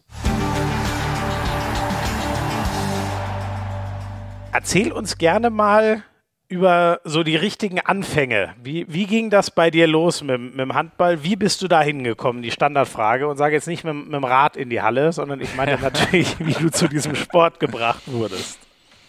Ähm, ja, ich war als, als, als Kind äh, sehr sportlich aktiv, ähm, wollte alles mal probieren. Ich habe ich hab Tischtennis gespielt, äh, habe Leichtathletik gemacht, äh, war kurz in einem Fußballverein, war beim Turnen. Ähm, ich wollte alles oh, mal probieren. Okay. Also richtiges Multisporttalent und auch, ob, das, ob ich ein Talent, ob ich ein Talent war, weiß ich nicht, aber äh, ich habe zumindest äh, war ich interessiert. Ja. ja. Äh, Tennis spielen konnte ich nicht, weil war zu teuer für meine Eltern. Deswegen hatte ich dann mal einen Tennisschläger und habe immer gegen die Hauswand von von vom Nachbar gespielt. Also immer Tennis gezockt. Ja. Und ähm, ja, wir waren eines Tages mit ein paar Kumpels bei uns auf dem, auf dem Sportplatz und der Verantwortliche für diese ganze Sportanlagen, äh, sowohl äh, Freiz Freiplatz als auch Halle, mhm. äh, war Handballtrainer in dem hiesigen ah, Dorfverein. Okay. Mhm. Mhm. Und der meinte dann zu mir hier, äh, du spielst hier Basketball, du spielst Fußball, du spielst Tischtennis, komm doch mal zum Handball. Und das habe ich dann gemacht, war zu dem Zeitpunkt aber bei der Leichtathletik und das war in der Leichtathletik gerade so auf dem, auf dem Weg, dass man von äh, von, vom kleinen jungen Leichtathletik-Dasein so ein bisschen in die in, in, in leistungsorientierte geht. Ähm, mhm, mhm. äh, war da, glaube ich, auch nicht so so kacke äh, in, in der Leichtathletik und äh, habe mich dann aber relativ schnell für den Handball entschieden, weil auch ganz viele Freunde dann äh, Handball gespielt haben und ähm, ja, so fing es an. Das ist echt oft so der Kern. Ne? Wo zieht es die Masse hin? Ich glaube, deswegen landen auch immer noch so wahnsinnig viele ganz automatisch beim Fußball, weil halt die drei besten Kumpels schon da sind und dann geht man halt auch dahin mit. Ne? Ist ja, vielleicht sogar so absolut. ein ganz banaler Schlüssel, dass man sich so ganze Freundeskreise für den Handball akquirieren muss, ja. damit die dann automatisch alle da landen. Ne? Ja. Und ähm, Leichtathletik ist doch grundsätzlich eigentlich, habe ich immer so das Gefühl, das ist ja eigentlich eine geile Basis für jeden, weil da ist dein Körper schon mal so rundum trainiert und gefordert. Das hilft dir doch eigentlich in jedem Sport, oder? Ja, das glaube ich auch. Genauso wie Turnen. Ich glaube, dass das so die zwei, ja. zwei Sportarten sind, die, die dich für jeden Sport äh, fit machen. Ja, ja. Und ähm, äh, dann, ich weiß, aber de deine Eltern hatten jetzt gar keinen Bezug zu Handball oder so? Nein, überhaupt nicht. Nein, nein, überhaupt nicht. Gar nichts. Nee. Und aber machen die irgendwas Sportmäßiges oder aus welcher Richtung sind die? Nö, spazieren. aber mehr auch nicht. Also wir, ich habe drei Geschwister, ich bin der Älteste, wir sind zu viert und äh, bei uns hat eigentlich jeder Sport gemacht. Äh, ähm, mhm. meine, meine kleine Schwester hat äh, auch Handball gespielt, ähm, mhm. auch in, bei der HSG Siebengebirge, meinem, meinem Heimatverein, mhm. Äh, da in der dritten Liga bei den, bei den Damen. Äh, war auch Auswahlspielerin, die war auch wirklich richtig gut. Ähm, aber hatte dann irgendwann auch relativ schnell, ähm, ist sie dann beruflich nach Düsseldorf gezogen und äh, hat dann aufgehört mit dem Handball. Mhm. Und äh, mein Bruder war Judoka, äh, meine Schwester hat, oh, okay. meine andere Schwester hat getanzt. Also wir haben alle, wir haben alle Sport gemacht äh, und, und hatten da alle eine Affinität zum Sport tatsächlich. Okay.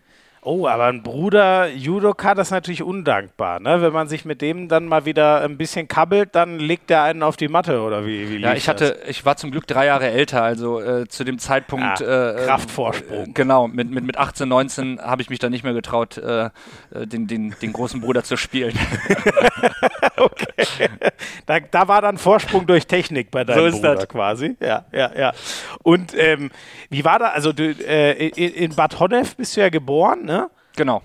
das ist so äh, kurz südlich von Bonn sozusagen. Genau. Das werden ja die meisten wissen, wo, du, wo das liegt.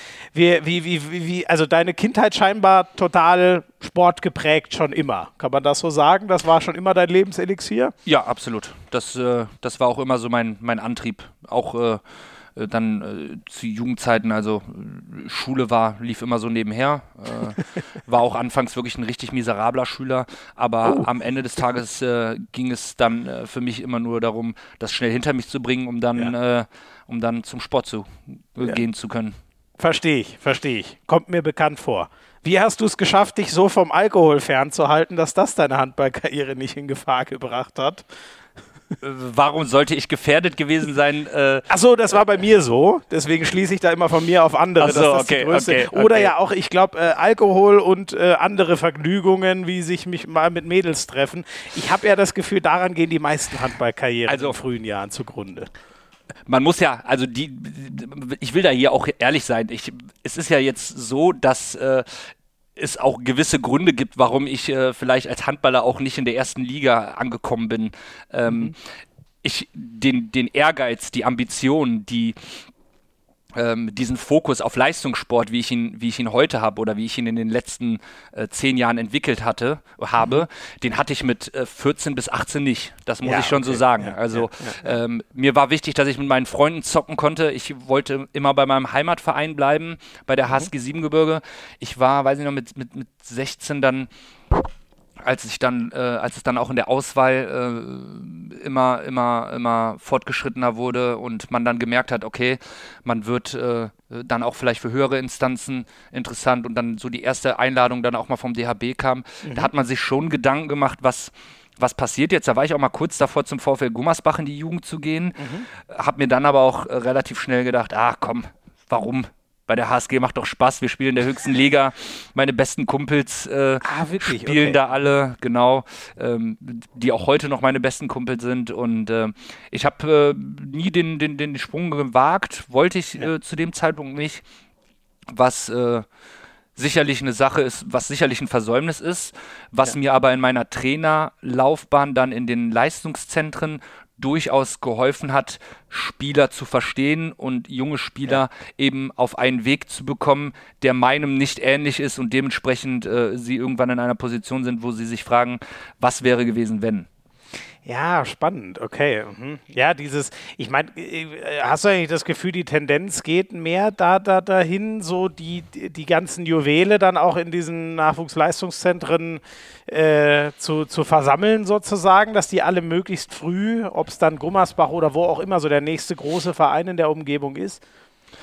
Ähm, die Entwicklung geht dahin. Ob das so immer richtig ist, weiß ich nicht. Ähm, es gibt auch ähm, durchaus Beispiele, die zeigen, dass das nicht immer der Fall sein muss. Also äh, das vielleicht größte deutsche Talent auf Rückraum links, wenn man noch überhaupt von Talent sprechen kann. Aber Sebastian Heilmann war auch nie in einem Leistungszentrum meines Wissens. Mhm, mhm. ähm, ich glaube, er war immer da bei Pforzheim, ist er, glaube ich, Pforzheim, äh, ohne Gewehr jetzt aber. aber äh, war aber auf jeden Fall um, Raum Göppingen, ja, Stuttgart. So war auf jeden Fall nicht in einem Leistungszentrum, ja. so, so, wie ich es im Kopf habe. Und das ja. zeigt ja auch, dass dieser Weg auch funktionieren kann. Leistungszentren haben schon große Vorteile, das muss man schon sagen. Mhm. Ähm, Allerdings ist für mich die Frage, muss jetzt jemand vom Bodensee äh, nach äh, Flensburg ins, äh, ins Internat oder äh, muss jemand aus äh, Chemnitz ins äh, Internat nach Dormagen? Mhm. Das weiß ich nicht, ob das unbedingt immer ähm, vonnöten ja, ist, ja. weil ich finde, dass man schon eine gewisse Nähe auch zu seiner Heimat, zu seinen Eltern haben sollte. Mhm. Und für mich ist der allergrößte Punkt einfach die Frage des Zeitpunktes. Wann muss jemand in ein Leistungszentrum? Und äh, da kann ich dir selbst nach, äh, nach jetzt jahrelanger intensiver Arbeit auf diesem ähm, Level nicht sagen, ob äh, was der richtige Zeitpunkt ja. ist, weil der vielleicht auch ja. immer ein Stück weit individuell äh, zu genau. sehen ist. Ja, würde es deutlich einfacher machen, wenn es da ein ultimatives Je richtig ja. und falsch gäbe, ne? aber genau. so ist es halt nicht. Das ist nicht äh, der Fall. Horkheim war es bei Sebastian Heimann. Okay. Ich habe jetzt gerade nebenher nochmal kurz äh, nachgeschaut. Aber genau, der, der, hat, äh, der hat dann, ich glaube, wie alt wird er da gewesen sein? Das war so vor fünf Jahren, also mit 16, 17 oder was, dann den, den, den, den Sprung zu, zu Göppingen gemacht. Ähm, Du hast, ähm, du hast ja vorhin schon gesagt, du bist dann durchaus auch mal in den, ähm, Jetzt komme ich immer durcheinander. Das sind ja die Jugend, ne? Junioren sind schon die Älteren in den Jugendnationalmannschaften. Bist du gelandet? Ich hoffe, ich habe jetzt wieder das, das richtige Wort. Ich komme mit Jugend und Junioren. Oder hast du beides gespielt? Nein, nein, gespielt habe ich, äh, also gelandet. Was heißt gelandet? Ich wurde damals von Wolfgang Sommerfeld, äh, der damalige Trainer, äh, ein paar Mal eingeladen. Man hat dann aber auch relativ schnell, oder ich musste dann auch relativ schnell feststellen, dass, ähm, ich kann mich noch daran erinnern, wir hatten einen Lehrgang im Leistungszentrum in Essen tatsächlich. Und ähm, dann saßen wir da in dem Raum und dann wurde die Frage gestellt, wie oft, äh, wie viele Trainingseinheiten die einzelnen Spieler die Woche haben. Mhm. Und dann fing der erste an, ja, äh, acht, dann der nächste zehn, der nächste sechs, sieben. Und dann war ich dran und äh, hat dann so in mich reingemurmelt, zwei, bitte, zwei. Ja, äh, ich habe, also war halt, da hast du relativ schnell gemerkt, dass, äh, äh, ja, dass die anderen Spieler schon weitaus mehr Trainingsstunden ja, ja. Äh, Intus hatten und da muss man auch fairerweise sagen, äh, das, das war dann auch dann irgendwann vorbei und das, okay. das war auch richtig so. Ähm, hast du, mir, mir wurde das so ein bisschen so zugetragen, als hättest du dich aber mal, äh, du bist ja gleicher Jahrgang wie Martin Strobel, mhm. ähm, als hättest du dich mit dem äh, in den äh, Jugendmannschaften so ein bisschen gebettelt sozusagen noch, kann man das so sagen? Oder war das dann relativ nein, schnell nein, nein, nein, so nein, nein, jetzt?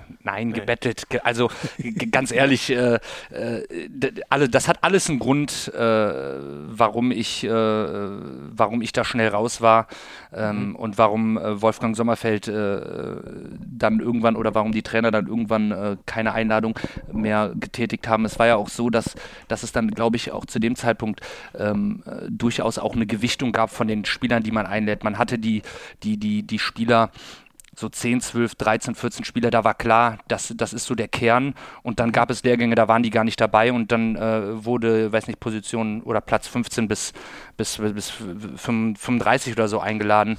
Das ah, war dann um in meiner Sichten eher sozusagen. Genau, das ja. war dann in meiner Phase so, vor allen Dingen, ich weiß es gar nicht, ich kann das gar nicht determinieren oder ganz, äh, ganz klar terminieren. Das war dann irgendwann nach dem Länderpokal oder so. Ich mhm. kann es dir gar nicht genau sagen.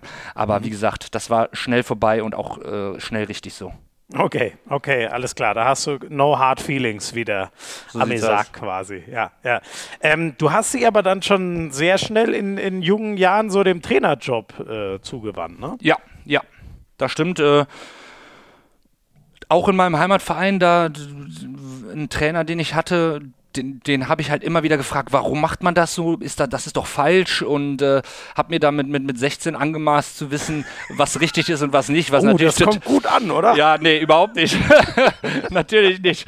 Was natürlich totaler Blödsinn ist. Und äh, der sagte dann irgendwann zu mir, hier, wenn du das alles besser weißt, dann machst du selber. Äh, ja, gesagt, getan. Und dann habe ich den klassischen Weg wirklich von, von, von der E-Jugend bis A-Jugend habe ich alles gemacht und äh, mhm. habe dann sukzessive die Entwicklung als, als Trainer mhm. äh, hinter mir gebracht, hinter mich gebracht und mhm. ähm, ja, habe dann schnell Blut geleckt und dann auch schnell die, die Ambition, die ich als Spieler vielleicht nicht so hatte, äh, habe ich dann schnell äh, als Trainer gefunden.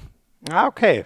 Warum kann ich dir gar nicht sagen aber wahrscheinlich, ne, wahrscheinlich ist das halt schon, das ist halt die Zeit, wo man persönlich so ein bisschen reift und Dinge ein bisschen besser versteht. Absolut, einfach, ne? absolut. Also ich finde das absolut. auch völlig normal, mit 14 viele Flausen im Kopf zu haben.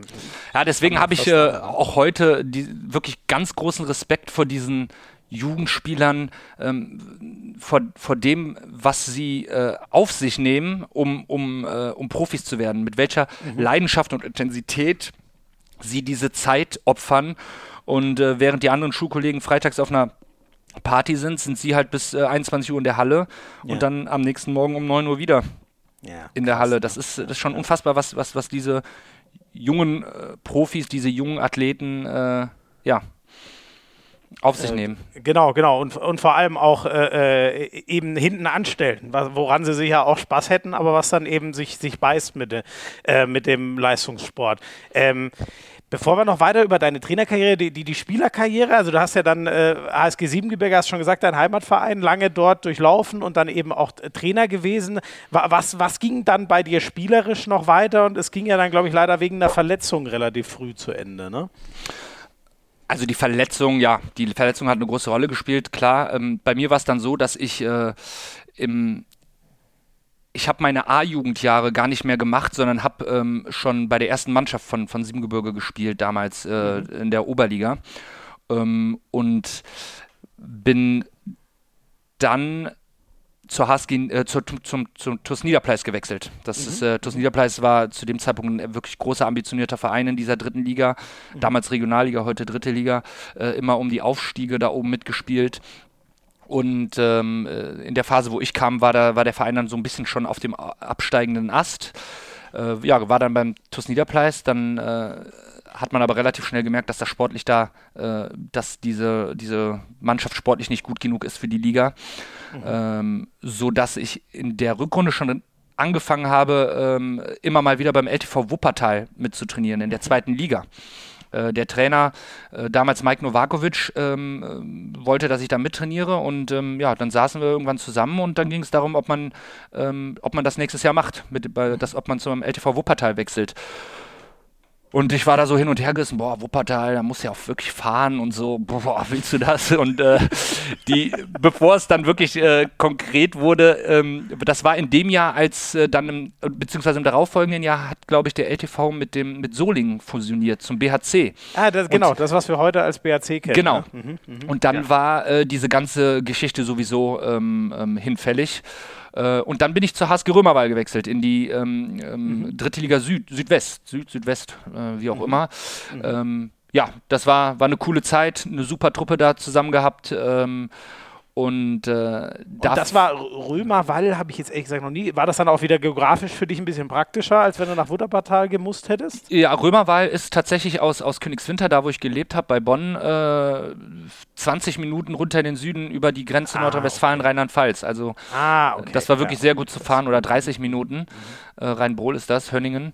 Äh, das war sehr, sehr gut zu fahren. Und da fing aber dann tatsächlich so ein bisschen, äh, hat sich die Hüfte das erste Mal so richtig bemerkbar gemacht. Mhm, mhm. Und ähm, ja, dann bin ich noch äh, eine Station weiter dann zur, zur HSG Mülheim-Kerlich-Bassenheim äh, mhm. gewechselt, auch ein Traditionsverein da unten. Mhm. Und äh, da habe ich aber nur ja, zehn Saisonspiele gemacht, weil ich einen relativ komplizierten äh, Fußbruch hatte. Und dann habe ich auch irgendwann gesagt, ja komm, jetzt willst du wieder mit deinen Kumpels zocken und äh, willst Handballtrainer sein. Und dann bin ich wieder zurück zu meiner zu meiner Liebe HSG Siebengebirge gegangen ja, und ja. Äh, habe dann mit meinen besten Kumpels noch äh, zwei, drei Jahre äh, in der Oberliga gespielt, ja. haben da immer mal wieder gekratzt an dem Aufstieg in die dritte Liga, äh, sind dann aber in einem wichtigen Spiel, weil sie noch gegen Gummersbach 2 gescheitert, die dann plötzlich da mit Jörg Lützelberger und Patrick Winczek aufwarteten. Äh, oh. Ole Ramel, ähm, oh, Jonathan Eisenkretzer, also alle Spieler aus, aus dem Erstligakader, weil ja. die wollten halt unbedingt hoch. Ja. Und äh, war ganz cool. Da haben wir bei uns im Siebengebirge vor 1000 Leuten gespielt. Das Spiel denkbar knapp verloren und äh, sind deswegen nicht aufgestiegen. Mhm. Ja, aber ich habe da den Fokus, wie gesagt, auf, auf die Trainersache gelegt. Das hat mir dann ja äh, relativ viel Spaß gemacht. War dann in, äh, auch relativ schnell Co-Trainer in einem Jahr, wo ich dann verletzungsbedingt äh, gar nichts gemacht habe von der ersten Mannschaft. Mhm. Und ähm, bin dann, äh, ja, bin dann äh, meinen Weg zum VfL Gummersbach gegangen. Genau, und äh, war das schon, ähm, hast du das einfach relativ schnell gemerkt, dass du so in dieser Trainersache, dass dieses Arbeiten, Leuten Dinge erklären, vielleicht auch ein bisschen, ich nenne es jetzt mal gesamtheitlicher denken, dass du da drin irgendwie aufgehst? Ja, absolut. Ich, ich, ich es hat mir einfach immer unfassbar viel Spaß gemacht, ähm, Jungs irgendwie irgendwo hin zu entwickeln, also an einem Punkt anzufangen, äh, eine Vision da im Kopf zu entwickeln, wo könnte das hingehen und, und, und sich dann selbst damit auch zu challengen, das ist deine Vision damit, das ist deine Aufgabe, ihn dahin zu bringen, ob das funktioniert oder nicht. Und du hast dann am Ende des Tages immer, wenn du dir gewisse Intervalle setzt, hast du ja irgendwann immer einen Punkt, wo du dann für dich auch äh, ähm, nachvollziehen kannst, hat deine Arbeit gefruchtet. Natürlich sind das ganz viele Faktoren, die, die dazukommen, die du auch nicht beeinflussen kannst. Aber das hat, hat mir immer unfassbar viel Spaß gemacht. Deswegen habe ich auch relativ schnell äh, als Auswahltrainer dann gearbeitet mhm. ähm, und, und, früh angefangen als Auswahltrainer bei uns im Handballverband Mittelrhein zu arbeiten ja. und mhm. durfte dann da immer auch mit den, mit den Top-Talenten aus, aus Dormagen und Gummersbach zusammenarbeiten. Ah, cool, okay. und war dann sozusagen äh, der Weg nicht mehr so weit. Oder aber ich stelle es mir immer noch, also ich finde, du hast es jetzt auch eindrucksvoll geschildert, wie, wie sehr du schon immer dran gehangen hast, immer wieder zu deinem Heimatverein zurückzukehren. Du scheinst ja heimatverbunden zu sein. Äh, Gummersbach ist ja jetzt kein ewig weiter Weg, aber das ist ja dann schon mal mindestens eine, eine Stunde so. War das eine schwere Entscheidung, da dann doch nochmal, hatte ja schon was von, jetzt gehst du es aber auch nochmal zukunftsgerichteter, möglicherweise auch äh, mit Aussicht auf, äh, das, das, könnte mein, mein mhm. Fulltime-Job werden. Kann man das so sagen? War das dann die endgültige Entscheidung, mal in die Richtung zu gucken? Also es ist ja erstmal so gewesen, dass ich als Jugendtrainer der, der HSG Siebengebirge zu dem Zeitpunkt Trainer äh, der drittbesten Jugendabteilung in unserem kompletten Handballverband war. Also es äh, war schon so, dass ah, nach okay. Gommersbach und Dormagen Siebengebirge eigentlich schon so ähm, die konstanteste Jugendarbeit ähm, mhm. äh, gemacht hat. Da gab es dann immer mal wieder Jahrgänge aus, aus Rheinbach oder aus Opladen, wie auch immer, äh, die da in die Falance eingedrungen sind. Aber wir haben mit unserer B-Jugend, mit unseren B-Jugendmannschaften auch VfL Gummersbach und Dormann geschlagen in Spielen. Also so war das nicht. Mhm. Das war schon auf einem ah, okay, sehr hohen okay. Niveau. Mhm. Ähm, es war aber dann irgendwie, das hat schon ein, zwei Jahre vorher schon angefangen, dass dann, dass dann die Leistungszentren mit Dormagen und Gummersbach äh, auch angefragt haben. Äh, und man sich schon länger darüber Gedanken gemacht hat, dass wenn man dann als, als Trainer sich entwickeln möchte, muss man vielleicht auch den nächsten Schritt machen. Und äh, ja. ich kann mich noch an dieses Gespräch dann mit, mit unserem äh, ähm, Vorstandschef da aus Siebengebirge, mit, mit, Ralf, äh, ähm, äh, ja, da kann ich mich dran erinnern, der mir dann irgendwann auch gesagt hat, hör mal, worüber reden wir hier? Du musst das machen. Äh, geh nach, geh nach. Gummersbach. Die einzige Problematik war nur, damals Jörg Lützelberger als, als Nachwuchskoordinator ähm, mhm. hat mich dann für den VfL Gummersbach verpflichtet, äh, dass das die ursprüngliche Idee, dass man das war, dass man das in der Hauptamtlichkeit macht. Und mhm. Äh, mhm. das wollte ich aber nicht. Ich wollte, wollte irgendwie nicht hauptamtlich Handballtrainer sein zu dem Zeitpunkt. Ah, okay. Ähm, Wieso? Ich, keine Ahnung, ich kann es dir nicht sagen. Ich war zu dem Zeitpunkt, glaube ich, gerade mit meinem Studium fertig und äh, wollte irgendwie in, in in äh, das Berufsleben äh, gehen und äh, ähm, ja, dann hat aber der VfL Gummersbach relativ schnell eine super Lösung für mich gefunden, wo ich dann quasi äh, ähm, äh, Trainer beim, in der Akademie des VfL Gummersbach sein konnte. Parallel dazu aber ähm, auch 40 Stunden in einem, in einem Job sein konnte. Ach, krass, okay. Genau. Mhm. Äh, da war ich dann quasi im, im Vertrieb äh, bei einem, bei einem Premium-Partner vom, vom VfL Gummersbach mhm. ähm, mit einem mit einem Chef, der selber sehr leistungssportaffin ist, äh, mhm. selber Touren äh, fährt, äh, nicht Tourenwagen, also fährt äh, ja schnelle, dicke Autos äh, in der Runde um, um, um Punkte. äh, was genau das ist, weiß ich jetzt auch nicht. Ja. Und äh, der hat dann halt mir relativ viele Freiräume gegeben und das hat dann super funktioniert. Aber wie kann man denn wie kann man denn lieber richtig arbeiten wollen, wenn man auch Handballtrainer sein kann? Ich, ich, ich, wusste immer, dass, dass, dass äh, ich diese Möglichkeit noch bekommen werde, das zu machen und wollte, ah, okay. aber, mhm. wollte aber auch mal das kennenlernen, so richtig. Ja, also wirklich cool. 40 mhm. Stunden äh, dann, dann mal lochen. Häufig waren es mehr als 40 Stunden äh, für den Job, aber ich wollte es ja, einfach kennenlernen. Viel, aber das ist ja Wahnsinn, wenn du, also ich meine, die werden ja genug für dich zu tun gehabt haben, wenn sie sagen, wir hätten dich gerne als hauptamtlichen Trainer. Wenn du dann aber sagst, ich mache das, aber ich möchte auch noch 40 Stunden arbeiten, wie, wie, wie viele Stunden hatten da deine Woche bitte? Ich weiß ehrlich gesagt auch gar nicht, wie ich das zu dem Zeitpunkt hinbekommen habe, weil ich sogar mit zwei Mannschaften äh, eingestiegen bin beim VfL Gummersbach. Ich habe okay. ich hab, ich hab zwei Jahrgänge trainiert und ähm, und diese 40 Stunden, also ich bin um 7 Uhr hier aus dem Haus und bin in der Regel um 21 Uhr, 21.30 Uhr nach Hause gekommen. Mhm. Äh, aber ja, ich weiß nicht, zu dem Zeitpunkt, ich habe ähm, hab sowohl den, den Vertriebsjob unfassbar gerne gemacht, weil es war einfach ein geiler Chef, das muss man schon sagen. Der, das, ja. das war ein cooles, äh, cooles Arbeitsumfeld. Äh, ja, äh, Grüße an Jörg und Fiebern äh, in, in dem Fall. Äh, war ein cooles Arbeitsumfeld einfach und ähm, äh, ja, ich kann es dir gar nicht sagen, wie ich das hinbekommen habe, aber es, ich hat, es hat sich nie so richtig als Arbeit angefühlt, weil es einfach, hat einfach okay. Spaß gemacht mhm. immer. Mhm. Aber das hast du auch äh, äh, zwei Jahre später bist du ja nach Dormagen, das hast du aber auch die kompletten zwei Jahre so durchgezogen oder hast du irgendwann den Vertriebsjob scheinen lassen? Nee, das habe ich, das hab ich, in, das das hab ich dann komplett so durchgezogen, ja. Ja gut, dann bist du auch echt gestellt, ne? Das ist das natürlich auch cool, weil ich meine, äh, so, äh, ich kann mir vorstellen, euer Job Meiner geht schon ein bisschen in die Richtung. Ich glaube, bei euch ist es noch viel extremer, dass es ja eigentlich kein Ende gibt. Du kannst auch immer noch 400 Stunden mehr Video gucken und überlegen und analysieren und dir darüber Gedanken machen. Ne? Genau. Deswegen kann ich auch häufig in meinem Umfeld mit der Frage nichts anfangen, wie viele Stunden arbeitest du die Woche? Ich, ich, ich weiß es nicht. Ja, weil, ja. Äh, wenn ich. Eigentlich immer, ne? wenn du Zeit hast also wenn ich äh, mit meiner Frau auf der Couch sitze und Netflix gucke und plötzlich irgendwie einen Gedanken quer sitzen habe, dann muss ich auf Pause drücken, dann muss ich kurz an den Schreibtisch, dann äh, hier können wir mal kurz 15 Minuten Pause machen, dann muss ich das irgendwie niederschreiben äh, und dann oh. setze ich mich wieder auf die Couch. Also da braucht äh, man aber auch eine Frau, die das mitmacht. Ja, absolut. Die braucht man, die habe ich äh, äh, zum Glück gefunden. Also da ist meine Frau sehr, sehr, sehr äh, ja, sehr unterstützend und, ja. und, und lässt mich da machen. Äh, deswegen ähm, anders Hinter geht's jedem starken Mann steht, der Spruch stimmt immer wieder, ne? So sieht Eine das starke aus. starke Frau, das ist wirklich so. Genau so sieht das aus. Bevor wir gleich noch ganz kurz dann über Dormagen reden, jetzt müssen wir den Mann natürlich noch mal zu Wort kommen lassen, der dich dann endlich mal aus äh, Siebengebirge losgeeist und äh, nach Gummersbach gelotst hat. Du hast ihn schon angesprochen. Hallo Schmiso, hallo Jamal, hallo liebe Hand aufs Herz Community. Ja, Jamal, ich hatte das große Glück, dich so lange zu nerven, bis du vor ein paar Jahren dann zu, als U17-Trainer zum VfL Gummersbach gekommen bist. Dadurch haben wir uns sehr gut kennen und schätzen gelernt, halten seitdem trotz des hektischen Alltags der stärksten Liga der Welt einen wundervollen, regelmäßigen Kontakt. Macht mir große Freude, mich mit dir über das Spiel auszutauschen und auch zu sehen, wie, wie geil du einfach dein Team jede Woche da weiterentwickelst und die Jungs einstellst. Für euch noch ein bisschen Futter. Jamal ist der schlimmste Workaholic, den ich kenne. Jamal heißt ein Experte für Spitznamen. Er hat, glaube ich, allein für seine noch viel bessere Hälfte fünf oder sechs oder acht Spitznamen. Einer top den anderen. Und Jamal hat es, weil er ein Workaholic ist, nur ein einziges Mal geschafft, mit mir zu feiern. Dafür dann aber mit Nikola Karabatic. War ein toller Abend, eine schöne Nacht. Und in diesem Sinne ganz liebe Grüße und viel Spaß euch noch. Ciao, ciao.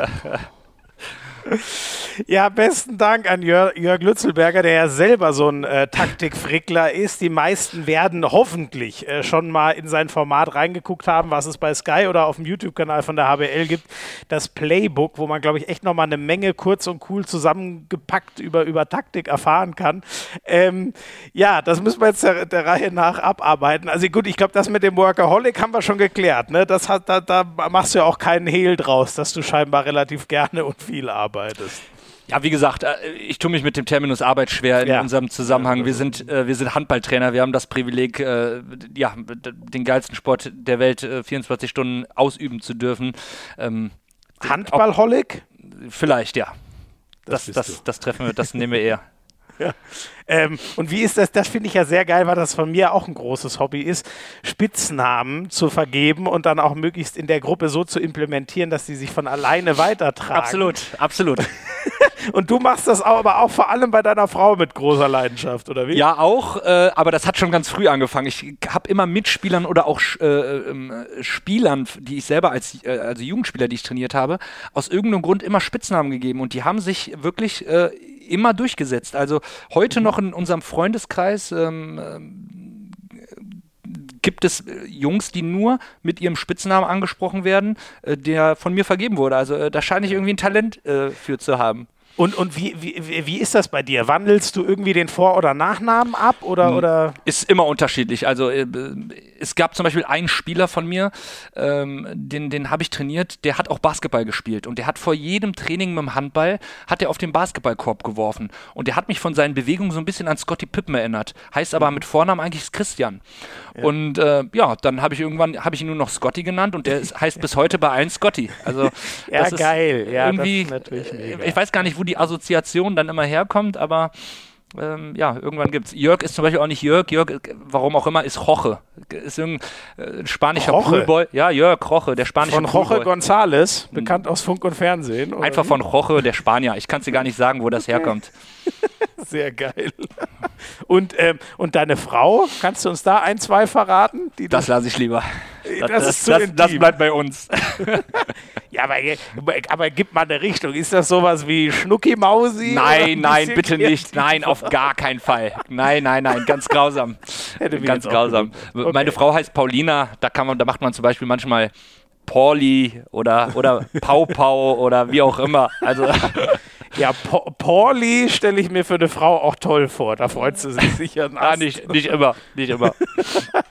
Ja, und dann äh, feiern hier. Siehst du, mir ist sogar das Bild zugetragen worden. Wir müssen mal gucken, ob wir das irgendwie in die Hand aufs Harz-Gemeinde auch noch weitergeben können. Da bist du in der Tat, wobei, aber da siehst du noch, sag mal, da siehst du aber sa saujung aus auf dem Bild. Wie lange ist denn das her? Wobei Karabatic sieht auch noch deutlich jünger. Wie das ist, aber auch gar nicht Karabatic. Das ist dir klar, oder? Oh, das ist gar ja. Ach du liebe Güte, das, das ich hab's nur in klein vor. Ja, ja, das, das ist, ja gar das, nicht. tatsächlich, das ist, äh, das ist ein ähm, ein Spieler, den ich zu dem Zeitpunkt äh, trainiert habe, als ich, ähm, während ich in Dormagen war, habe ich ja noch für ein halbes Jahr parallel in einer Notsituation meinen Heimatverein in der Oberliga trainiert, in der ja, vierten Liga. Ja. Mhm. Und das war ein Spieler davon. Und das Ach, war nach einem. Der, wurde der nur Sieg. aus Spaß so genannt? Ja, der sieht, du siehst ja selber, du bist ja, ja auch drauf reingefallen, der sieht dem halt wirklich brutal ähnlich. Weißt du, ich habe das so auf klein, ja. äh, aus einem halben Meter entfernt. Das ist ja natürlich, das ist er überhaupt nicht. Wenn man reinzoomt, sieht man es total. er sieht ihm einfach brutal Ach, ähnlich, okay. genau. Und äh, da war, war Jörg mich besuchen und äh, dann sind wir dann sind wir dann abends mal auf die Piste gegangen. Ist übrigens falsch, was Jörg gesagt hat. Das war nicht das einzige Mal, sondern Jörg war auf meinem 30. Geburtstag äh, und da ja. sind wir dann hier in einer in einem hiesigen Club in, in Köln gelandet bei einer Trash-Pop-Party, bei einer Trash-Party. äh, und äh, ja, da war der Jörg auch definitiv dabei, da erinnere ich mich dran. Da hat er, hat er sich ganz schnell intravenös ein paar Desperados reingeschraubt und äh, Und deswegen ja, erinnert er sich nicht mehr, oder? Wahrscheinlich, wie? wahrscheinlich. Ich erinnere mich aber gut daran. Ach, wie geil. Und wie, wie bist du so beim Feiern? Trinkst du dann auch gerne mal einen oder bist du eher ruhiger oder tanzt du viel oder wie muss man sich dich im Club vorstellen? Also erstmal äh, feiern, das ist schon lange her. Man wird ja auch ein bisschen ruhiger, ne? Das muss man, das muss ja. man ja auch sagen. Und äh, wenn ich an einem äh, Wochenende spiele, hast du halt auch nicht so viele Möglichkeiten, äh, irgendwie feiern zu gehen, weil äh, ich auch, also erstmal, ich vertrage sehr wenig, äh, das muss man schon sagen. Da bin ich, da bin ich wirklich, äh, da bin ich wirklich eine Weichflöte. Ähm, das, das, muss man schon sagen. Und äh, ich leide dann auch, äh, wenn, wenn ich dann mal ein bisschen mehr getrunken habe. Zwei Tage. Oh, Deswegen ja, überlege ich mir mittlerweile tatsächlich immer zweimal, äh, ob ich trinke. Also mein der Preis ist echt hoch, ja. ne, mit zunehmendem Alter. Ich hätte das auch das nicht gedacht, so. aber es ist das leider ist so. wirklich. Deswegen so. trinke ich auch nicht mehr, nicht mehr viel Alkohol. Nee. Ja, ja, verstehe ich gut. Ähm, ja, und dann äh, haben wir, glaube ich, die coolsten Sachen so aus, äh, aus Gummersbach schon gehört. Warum dann weiter nach Dormagen 2017? Da warst du ja dann, ähm, also da hast du dann aber dich pur dem Handball gewidmet, oder? Da war dann nichts mehr mit Vertrieb und so. Genau. Nebenher. Also man muss sagen, der damalige, oder der, nicht der damalige, der aktuelle und zu dem Zeitpunkt auch äh, Geschäftsführer Björn Bartel, äh, mit dem bin ich schon Jahre davor im Austausch gewesen, wollte mich immer mal wieder nach Dormagen holen.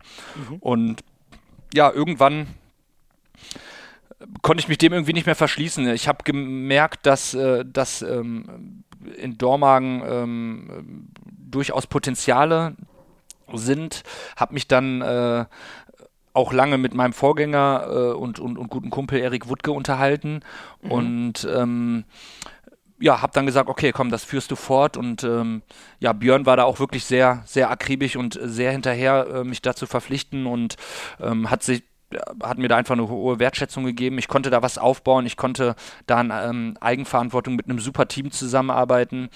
Und äh, ja, ich glaube, dass wir das da ganz gut gemacht haben. Äh, das äh, Dormang ist da sehr gut aufgestellt und dann habe ich einfach gesagt, gut, jetzt hast du zwei Jahre äh, den Job da im Vertrieb gemacht, jetzt hast du ähm, das Leben mal kennengelernt, jetzt äh, mhm. probierst du dich mal auf dieser Ebene äh, aus und es war ja auch so, dass ich nicht wie heute da nur Handballtrainer war, da habe ich zwar die A-Jugend-Bundesliga trainiert, aber äh, als Nachwuchskoordinator ja macht man natürlich auch relativ viele andere Dinge parallel dazu, ja. sodass ich äh, morgens im Training bin, äh, dann sieben, acht Stunden im Büro bin, um dann abends wieder im Training zu sein.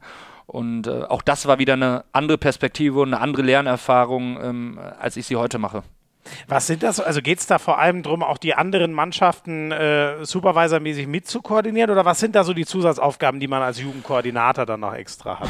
Das, sind, das ist ganz vielfältig tatsächlich. Das ist die, äh, die Kommunikation mit unseren, äh, mit den Schulen, mit den Verbundschulen, mit den Partnerschulen. Das ist die, ja. mhm. ähm, die Aufmerksamkeit, wie die, wie die, die schulischen Leistungen dieser, die, der Internatler sind. Muss man da intervenieren, muss man da äh, im, im Training nachjustieren. Das ist die Kommunikation, direkte Kommunikation mit dem Internat. Äh, das ist viel Kommunikation mit den Eltern, das, äh, äh, da geht es um, um, um Organisation von Transfer, da geht es um Scouting, ganz großes Feld, mhm. da geht es um Trainingsplangestaltung, um Individualtrainingsplangestaltung, äh, da geht es um, um Akquise von Trainern, um ähm, äh, Organisation von Zusatzhallen, also wirklich ein ganz, ganz, ganz breites, wirklich breites äh, mhm. Spektrum. Und ähm, Nachwuchskoordinatoren in Deutschland haben wirklich einen toughen Job, das muss man schon sagen. Mhm. Ähm, äh, aber es hat sich gelohnt, da hat sich was Tolles entwickelt in Dormagen. Äh, man sieht es ja heute, beide, sowohl A-Jugend als auch B-Jugend, sind im Finale, äh, respektive äh, Halbfinale der deutschen Meisterschaft. Mhm. Ähm, ich glaube, dass Dormagen sich in den letzten sieben, acht Jahren wirklich zu, zu einer absoluten Top-Adresse im deutschen Jugendhandball entwickelt hat. Da gibt es nicht viele Internate und viele Leistungszentren, die besser aufgestellt sind. War das für dich deswegen auch, äh, weißt du, wenn man, man diesen Gedanken, finde ich, kriegt man gar nicht so aus dem Kopf zu denken, da, da ist der große VfL Gummersbach, äh, vor allem mit dieser Tradition, ähm, aber äh, Dormagen hat die natürlich, was die sportlichen Erfolge der ersten Mannschaft angeht, nicht, aber vielleicht sogar inzwischen äh, im Nachwuchs halt äh, sich da deutlich weiterentwickelt. Ähm, oder wie, wie war dieser Schritt von dir sozusagen zu verstehen? War es nochmal das andere Aufgabenfeld oder, oder warum wolltest du da äh, darüber? Was, was hat dich da noch mehr gereizt als in Gummersbach? Äh, nee, es hat nichts mit dem Aufgabenfeld zu tun, weil es durchaus die Möglichkeit äh, gegeben hätte, das in äh, Gummersbach auch zu machen, äh, ja. diese, mhm. diesem Aufgabenfeld. Aber ich habe zu dem Zeitpunkt einfach ähm, die Idee von, von, von Björn Bartel ähm, ähm, gesehen, dass man dass es einen Grund hat, warum wir diese Jugendarbeit äh, dann in Dormagen gemacht haben. Die Idee war, äh, eine Durchlässigkeit dazu implementieren und äh, ja. äh, dass man den Spielern, die man ausbildet, auch wirklich die Chance in der ersten Mannschaft gibt. Und das war in Dormagen zu dem Zeitpunkt auf einem ganz anderen Niveau gegeben als, als in Gummersbach. Lag natürlich auch daran, dass Gummersbach zu dem Zeitpunkt Erstligist war ja. und äh, der Schritt von der A-Jugend-Bundesliga in Erstligakader natürlich ein weitaus größerer ist als von der A-Jugend-Bundesligamannschaft in, in, die, in die zweite Liga. Heißt, du siehst mehr Früchte deiner Arbeit, mal so kurz gesagt. Habe ich zu dem Zeitpunkt in Dormagen gesehen, ja. Ja, ja. Das wäre heute, würde sich das vielleicht auch wieder ein bisschen relativieren, weil Gummersbach jetzt aktuell Zweitligist ist, also in der genau. gleichen Spielklasse wie, wie Dormagen. Also das war ein ja. Stück weit auch ein strukturelles äh, Problem. Du hast vorhin schon gesagt, dass dein Heimatverein ähm, äh, HSG Siebengebirge da ähm, eine super Rolle spielt. Dann gibt es die zwei, ich nenne sie jetzt einfach Platzhirsche sozusagen. Da ist ja alles geografisch nicht so weit auseinander. Herrscht da eigentlich auch so ein Stück äh, Konkurrenzdenken? Weil du auch vorhin meintest, in, bei deinem Heimatverein hieß es, ey, du musst auf jeden Fall da nach Gummersbach gehen und diese Chance äh, äh nutzen. Gibt es trotzdem so ein bisschen Konkurrenzdenken untereinander? Gab es das. Also zumindest, äh, wenn dem so war, dann war das nicht sehr ausgeprägt. Also es gab äh, ein Konkurrenzdenken natürlich innerhalb der Leistungszentren, wenn es um, um Talente ging, die nicht in den Leistungszentren waren, ähm, die aber beide Leistungszentren haben wollten. Da gab es ein Konkurrenzdenken, aber äh, innerhalb der HSG Siebenbürger nicht. Das ist, die HSG Siebenbürger ist ein brutal familiärer äh, Club, der geografisch auch so gelegen ist mit, mit seiner Erhöhung überhalb, also oberhalb von Bonn, äh, der geografisch auch so gelegen ist, dass, ähm, dass um diesen Club HSG Siebenbürger gar nicht so viele äh, andere Mannschaften auf dem Niveau stattgefunden haben. Mhm. Äh, deswegen hatte man da vielleicht so ein bisschen eine exponierte Position. Okay, okay. Mhm. Du, und äh, die haben ja einen großen Anteil daran, neben, neben allem, was du dann in, in Dormagen gerissen hast. Äh, die sind ja so ein bisschen schuld oder im positiven Sinne schuld, dass du dann so den Wechsel auf die, auf die Trainerbank äh, Herrenbereich gemacht hast, ne? Ja, die HSG ist grundsätzlich äh, bei relativ vielen Sachen schuld. Also ich habe diesem Verein unheimlich viel zu verdanken. Äh, wie ja. ich das äh, kurz angesprochen habe, ich war wirklich auch kein, kein einfacher Junge. Ähm, äh, war sehr wild, äh, hatte sehr viele Flausen im Kopf und, und dieser Verein hat mich einfach aufgefangen. Äh, da gab es dann so ein Triumphirat äh, von, von, von äh, gesetzteren Männern, die, äh, die, die mich dann auch immer wieder aufgefangen haben und da einen immer unterstützt haben. Ich glaube, dass ich ohne die HSG heute mit Handball auch gar nicht mehr viel am Hut hätte. Ähm, mhm. Das muss man schon sagen. Sehr, also wirklich ein toller Verein, dem ich sehr, sehr viel zu verdanken habe. Ähm, dass ich dann in den Herrenbereich äh, als Trainer gegangen bin, es war ja erstmal so, dass als aktiver Spieler bei der HSG nachher, als ich dann wieder zurückgekommen bin, ähm, gab es eine Saison, wo die Hüftprobleme so groß waren, dass, dass, dass nach ärztlichem Rat gesagt wurde, wir müssen jetzt mal ein Jahr Pause machen und gucken, mhm. äh, ob sich diese Hüfte dann ein Stück weit erholt. Ja. Und ähm, in der Zeit war ich Co-Trainer und konnte da schon reinschnuppern. Mhm. Mhm. mhm. Und ähm, dann war es so, dass der sportliche, also dann in dem, in der, in den drei Jahren, als ich in Dormagen war, äh, der sportliche Leiter von Siebengebirge. Ich war A-Jung-Bundesliga-Trainer und der sportliche Leiter von Siebengebirge hat mich nach der Hinrunde angerufen. Siebengebirge stand, glaube ich, mit zwei Punkten auf dem letzten Platz, äh, mhm. hat keine Punkte geholt und hat gesagt, ey, wir müssen irgendwie die Klasse halten. Kannst ja. du uns in der Rückrunde trainieren? Und äh, da habe ich gesagt, auf gar keinen Fall. Mach ich nicht. So. Äh, eine gute dann, Voraussetzung. Ja, dann ist eine Woche ins Land gegangen, hat er wieder angerufen. habe ich gesagt, Basti, jetzt äh, lösch meine Nummer, lass mich in Ruhe. Ich kann das nicht machen.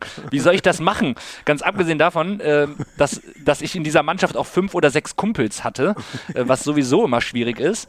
Mhm. Ja, und er hat mich halt dann wirklich pausenlos genervt damit, äh, hat nicht äh, aufgehört und äh, dann habe ich irgendwann mit meiner äh, Frau, beziehungsweise damals Freundin drüber geredet. Und ähm, ja, die hat gesagt, ja, ob du jetzt um, um, um neun zu Hause bist oder ob du um halb elf zu Hause bist, ist äh, völlig wurscht. Dann habe ich da mit, mit Björn Bartel in Dormagen drüber geredet, ob er mir das gewähren könnte, weil am Ende des Tages ist es mein Vorgesetzter und mein ja. Arbeitgeber. Ja. Und er hat gesagt, wenn du mir garantieren kannst, dass deine Arbeit hier nicht in Mitleidenschaft gezogen wird. Und äh, ich glaube, die Tatsache, dass, dass es vorher auch alles sehr gut lief, hat ihn dann dazu bewogen, mach das, wie du meinst. Mhm. Und dann habe ich mich dafür diese sechs Monate äh, für die Rückrunde tatsächlich äh, auf die Trainerbank gesetzt und das äh, parallel zur A-Jugend-Bundesliga gemacht. Verrückt mhm. eigentlich im Nachhinein. Und ihr habt ja aber auch dann den sensationellen Turnaround da geschafft, ne? Ja, wir sind, äh, wir haben eine sehr, sehr gute Rückrunde gespielt. Ich glaube, wir haben, wir sind Vierter äh, der Rückrundentabelle geworden, äh, äh, haben, haben dann den Klassenhalt tatsächlich geschafft, was für den Verein auch wirklich wichtig war. Und ähm, ja, ist gut ausgegangen, aber danach war ich auch wirklich erstmal ausgelaugt. Ja, das glaube ich, okay. Aber das, das, war auch klar, das bleibt dieses halbjährige Intermezzo und ab 2019, das, ja. das, letzte Jahr, bevor du dann nach Essen gegangen bist, hast du dich dann auch wieder rein deinem, deinem Job in, in Dormagen ge, gewidmet. Ja, genau, absolut. Also das war ganz klar, dass das eine befristete Geschichte ist und ähm, das hätte natürlich auch maximal in die Hose gehen können, ne? weil das war eigentlich nach der Hinrunde ähm, für viele ein aussichtsreiches Unterfangen, aussichtsloses Unterfangen, so ja. rum Entschuldigung. Ja. Ähm, aber es hat wirklich gut gefruchtet. Äh, Gerade in der Weihnachtspause, in der Winterpause konnten wir da viel, viel arbeiten und ähm, ja, dann haben wir, haben wir uns da in der Rückrunde zum Glück mit belohnt.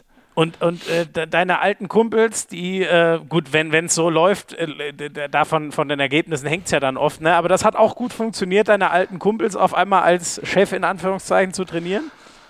Ich habe, äh, bevor ich dazu gesagt habe, mich mit denen zusammengesetzt und habe gesagt, äh, Jungs, äh, wenn wir uns privat treffen, bin ich, bin ich äh, euer Kumpel Jamal und wenn ich ja euer Trainer bin, dann bin ich euer Trainer. Ähm, dann bin Entweder, ich der Herr Naji.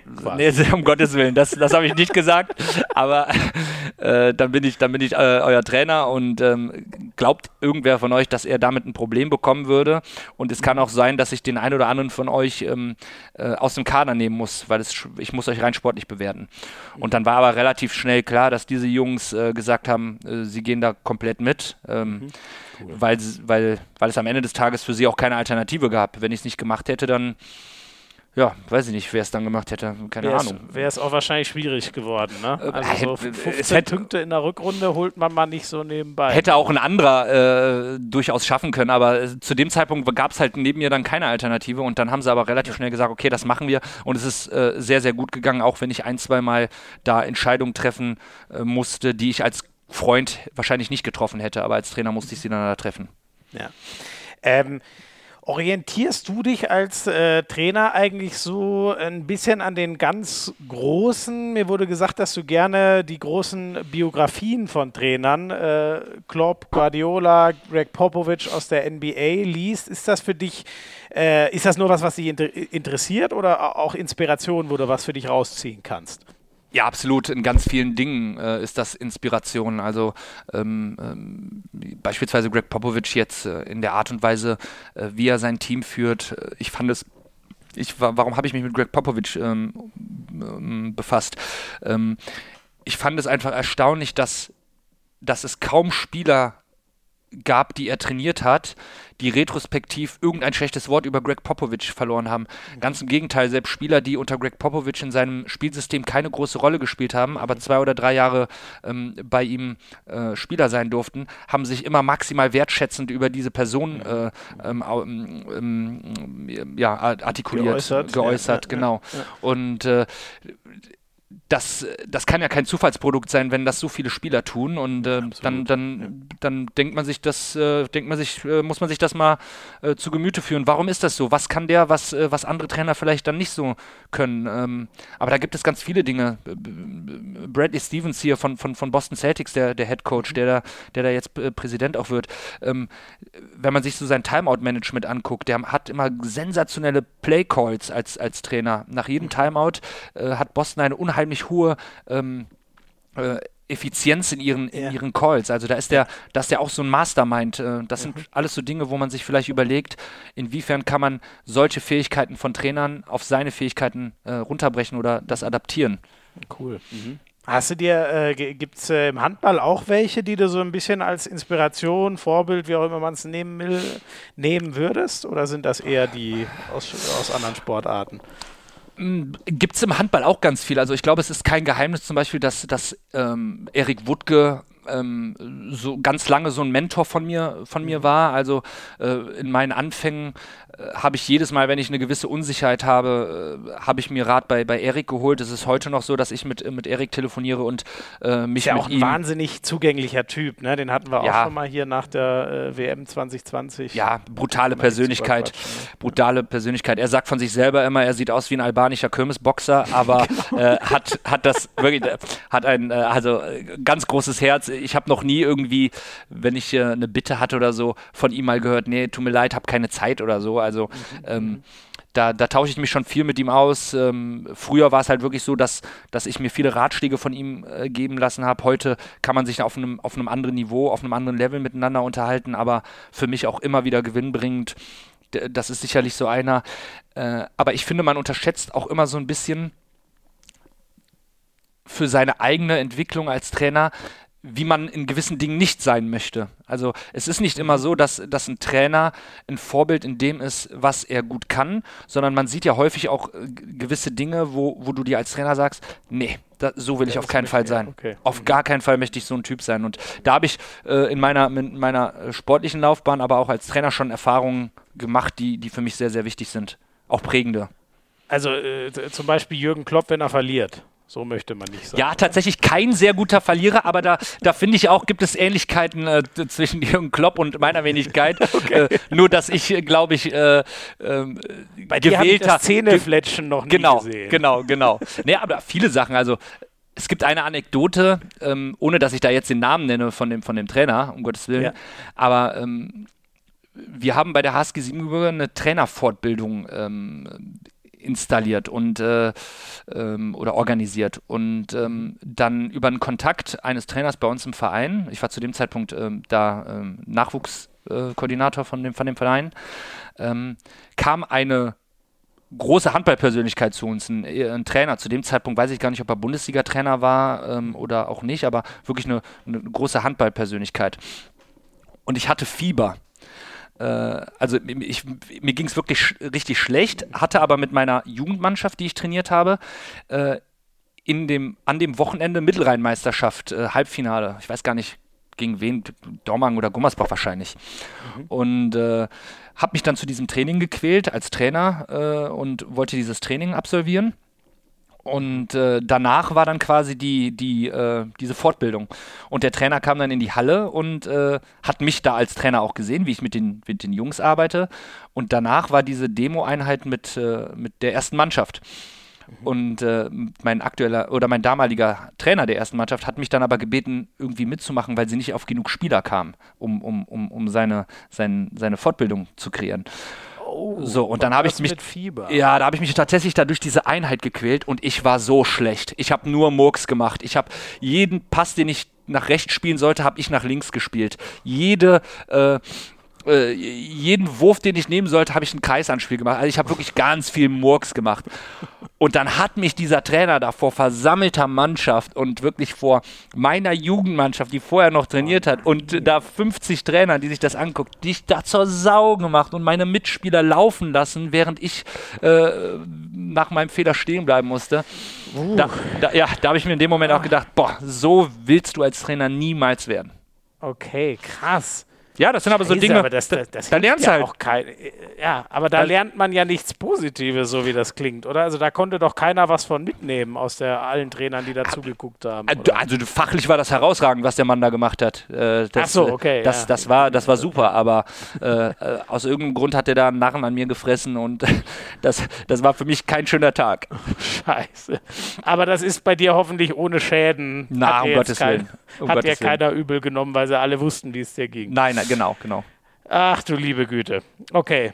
Ja, das ist äh, ein spannendes, kein so versöhnliches Schlusswort, aber das äh, bringt es ganz gut auf den, ähm, auf den Punkt. Ne? Was man an manchen Erkenntnissen halt auch mal in negativer Sicht le lernen muss, das wird ja wahrscheinlich leider auch nicht das Letzte sein, was dir mal unterkommt. Davon gehe ich aus. Karriere, ne? Davon gehe ich aus. Wieder was überwinden. Wir machen noch ein ganz kurzes letztes Break, dann noch unsere Schnellfragerunde. Bis gleich.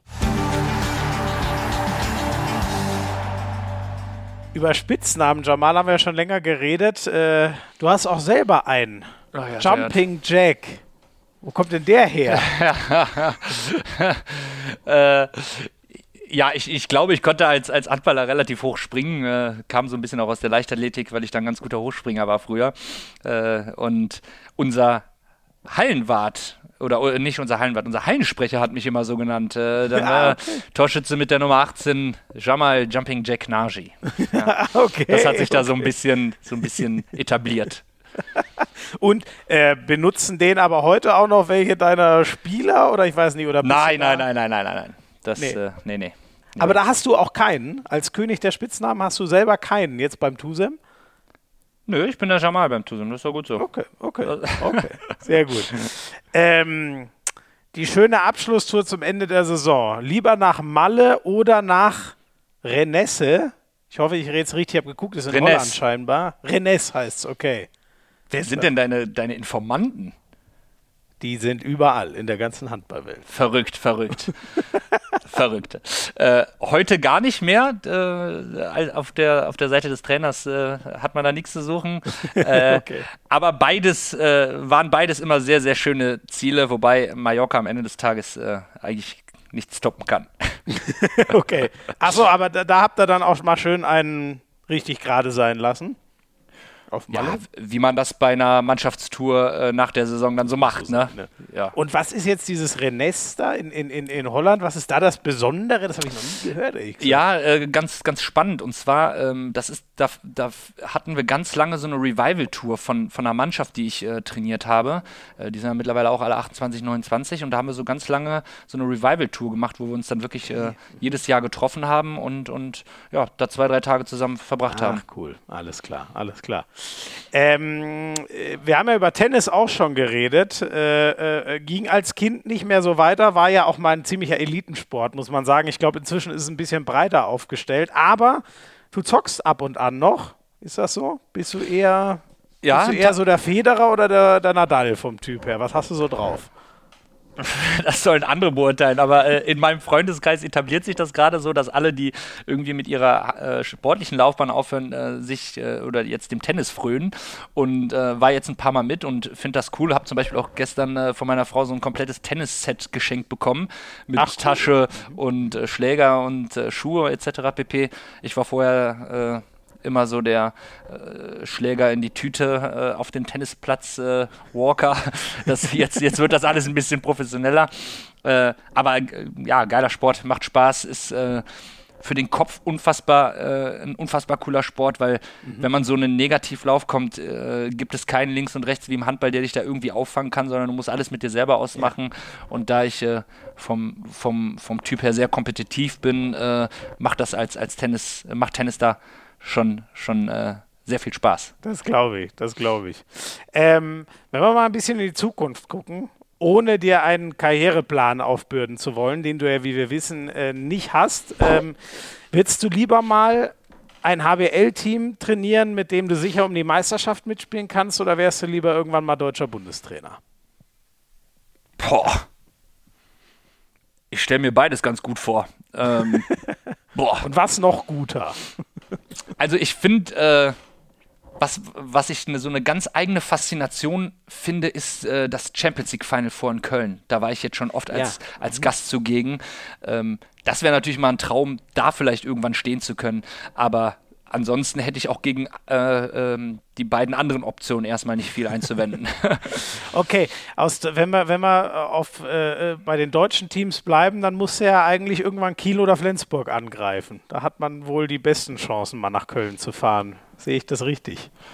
Ja, wobei äh, so Mannschaften wie Rhein-Neckar-Löwen oder Magdeburg, äh, den traue ich äh, durchaus auch äh, zu, äh, da in, in, äh, um die Champions League-Plätze mal mitzuspielen, genau wie die mhm. Füchse.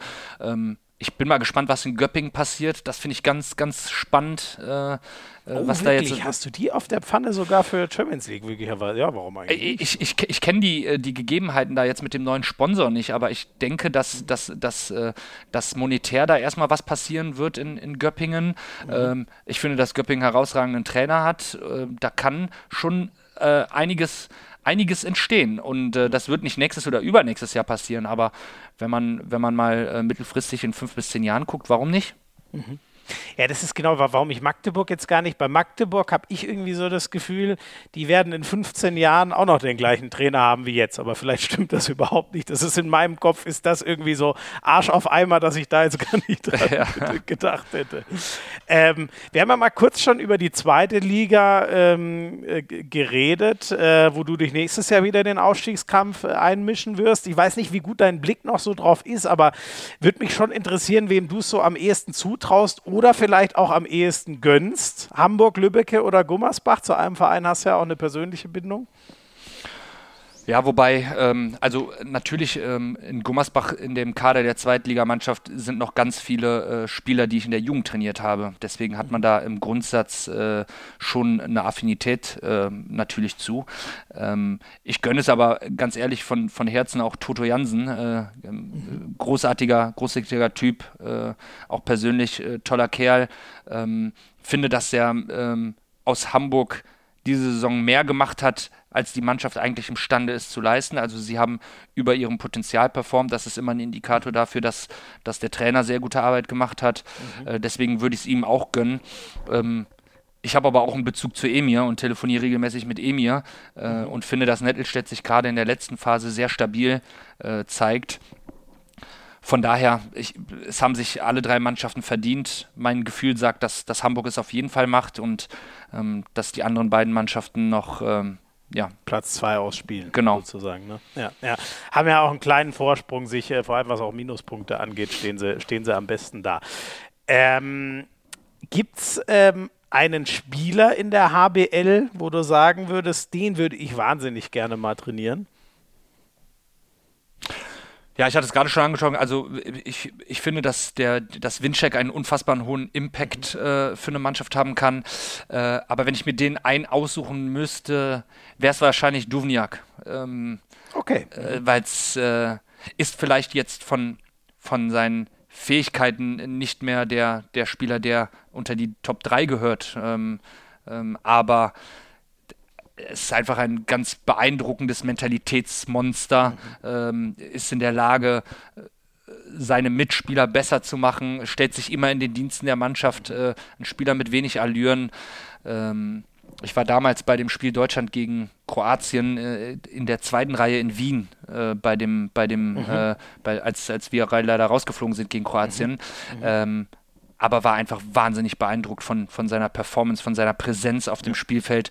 Man hat es sonst immer nur im Fernsehen gesehen, aber das dann wirklich äh, 20 Meter von ihm entfernt wahrzunehmen, das, der hat eine Energie versprüht, das war einfach ganz bemerkenswert. Also so ein, so ein Typ, Sporttyp äh, würde ich gerne trainieren, beziehungsweise äh, trainiere ich äh, in abgeschwächter Form auch ein Stück weit in meinem Team. Da habe ich auch so einen ähnlichen Typ. Ähm, äh, aber der ist schon, den finde ich schon spannend. Ja. Wer, wer, ist das in deinem Team? Ah, Dennis Chesney ist schon, äh, ja. schon so ein Typ, der, äh, der in der Lage ist, ähm, unfassbar viel Energie äh, auszuströmen, noch in beide Richtungen. Das ist äh, äh, was, was, was er noch lernen muss. Aber äh, der hat eine Mentalität, einen Biss.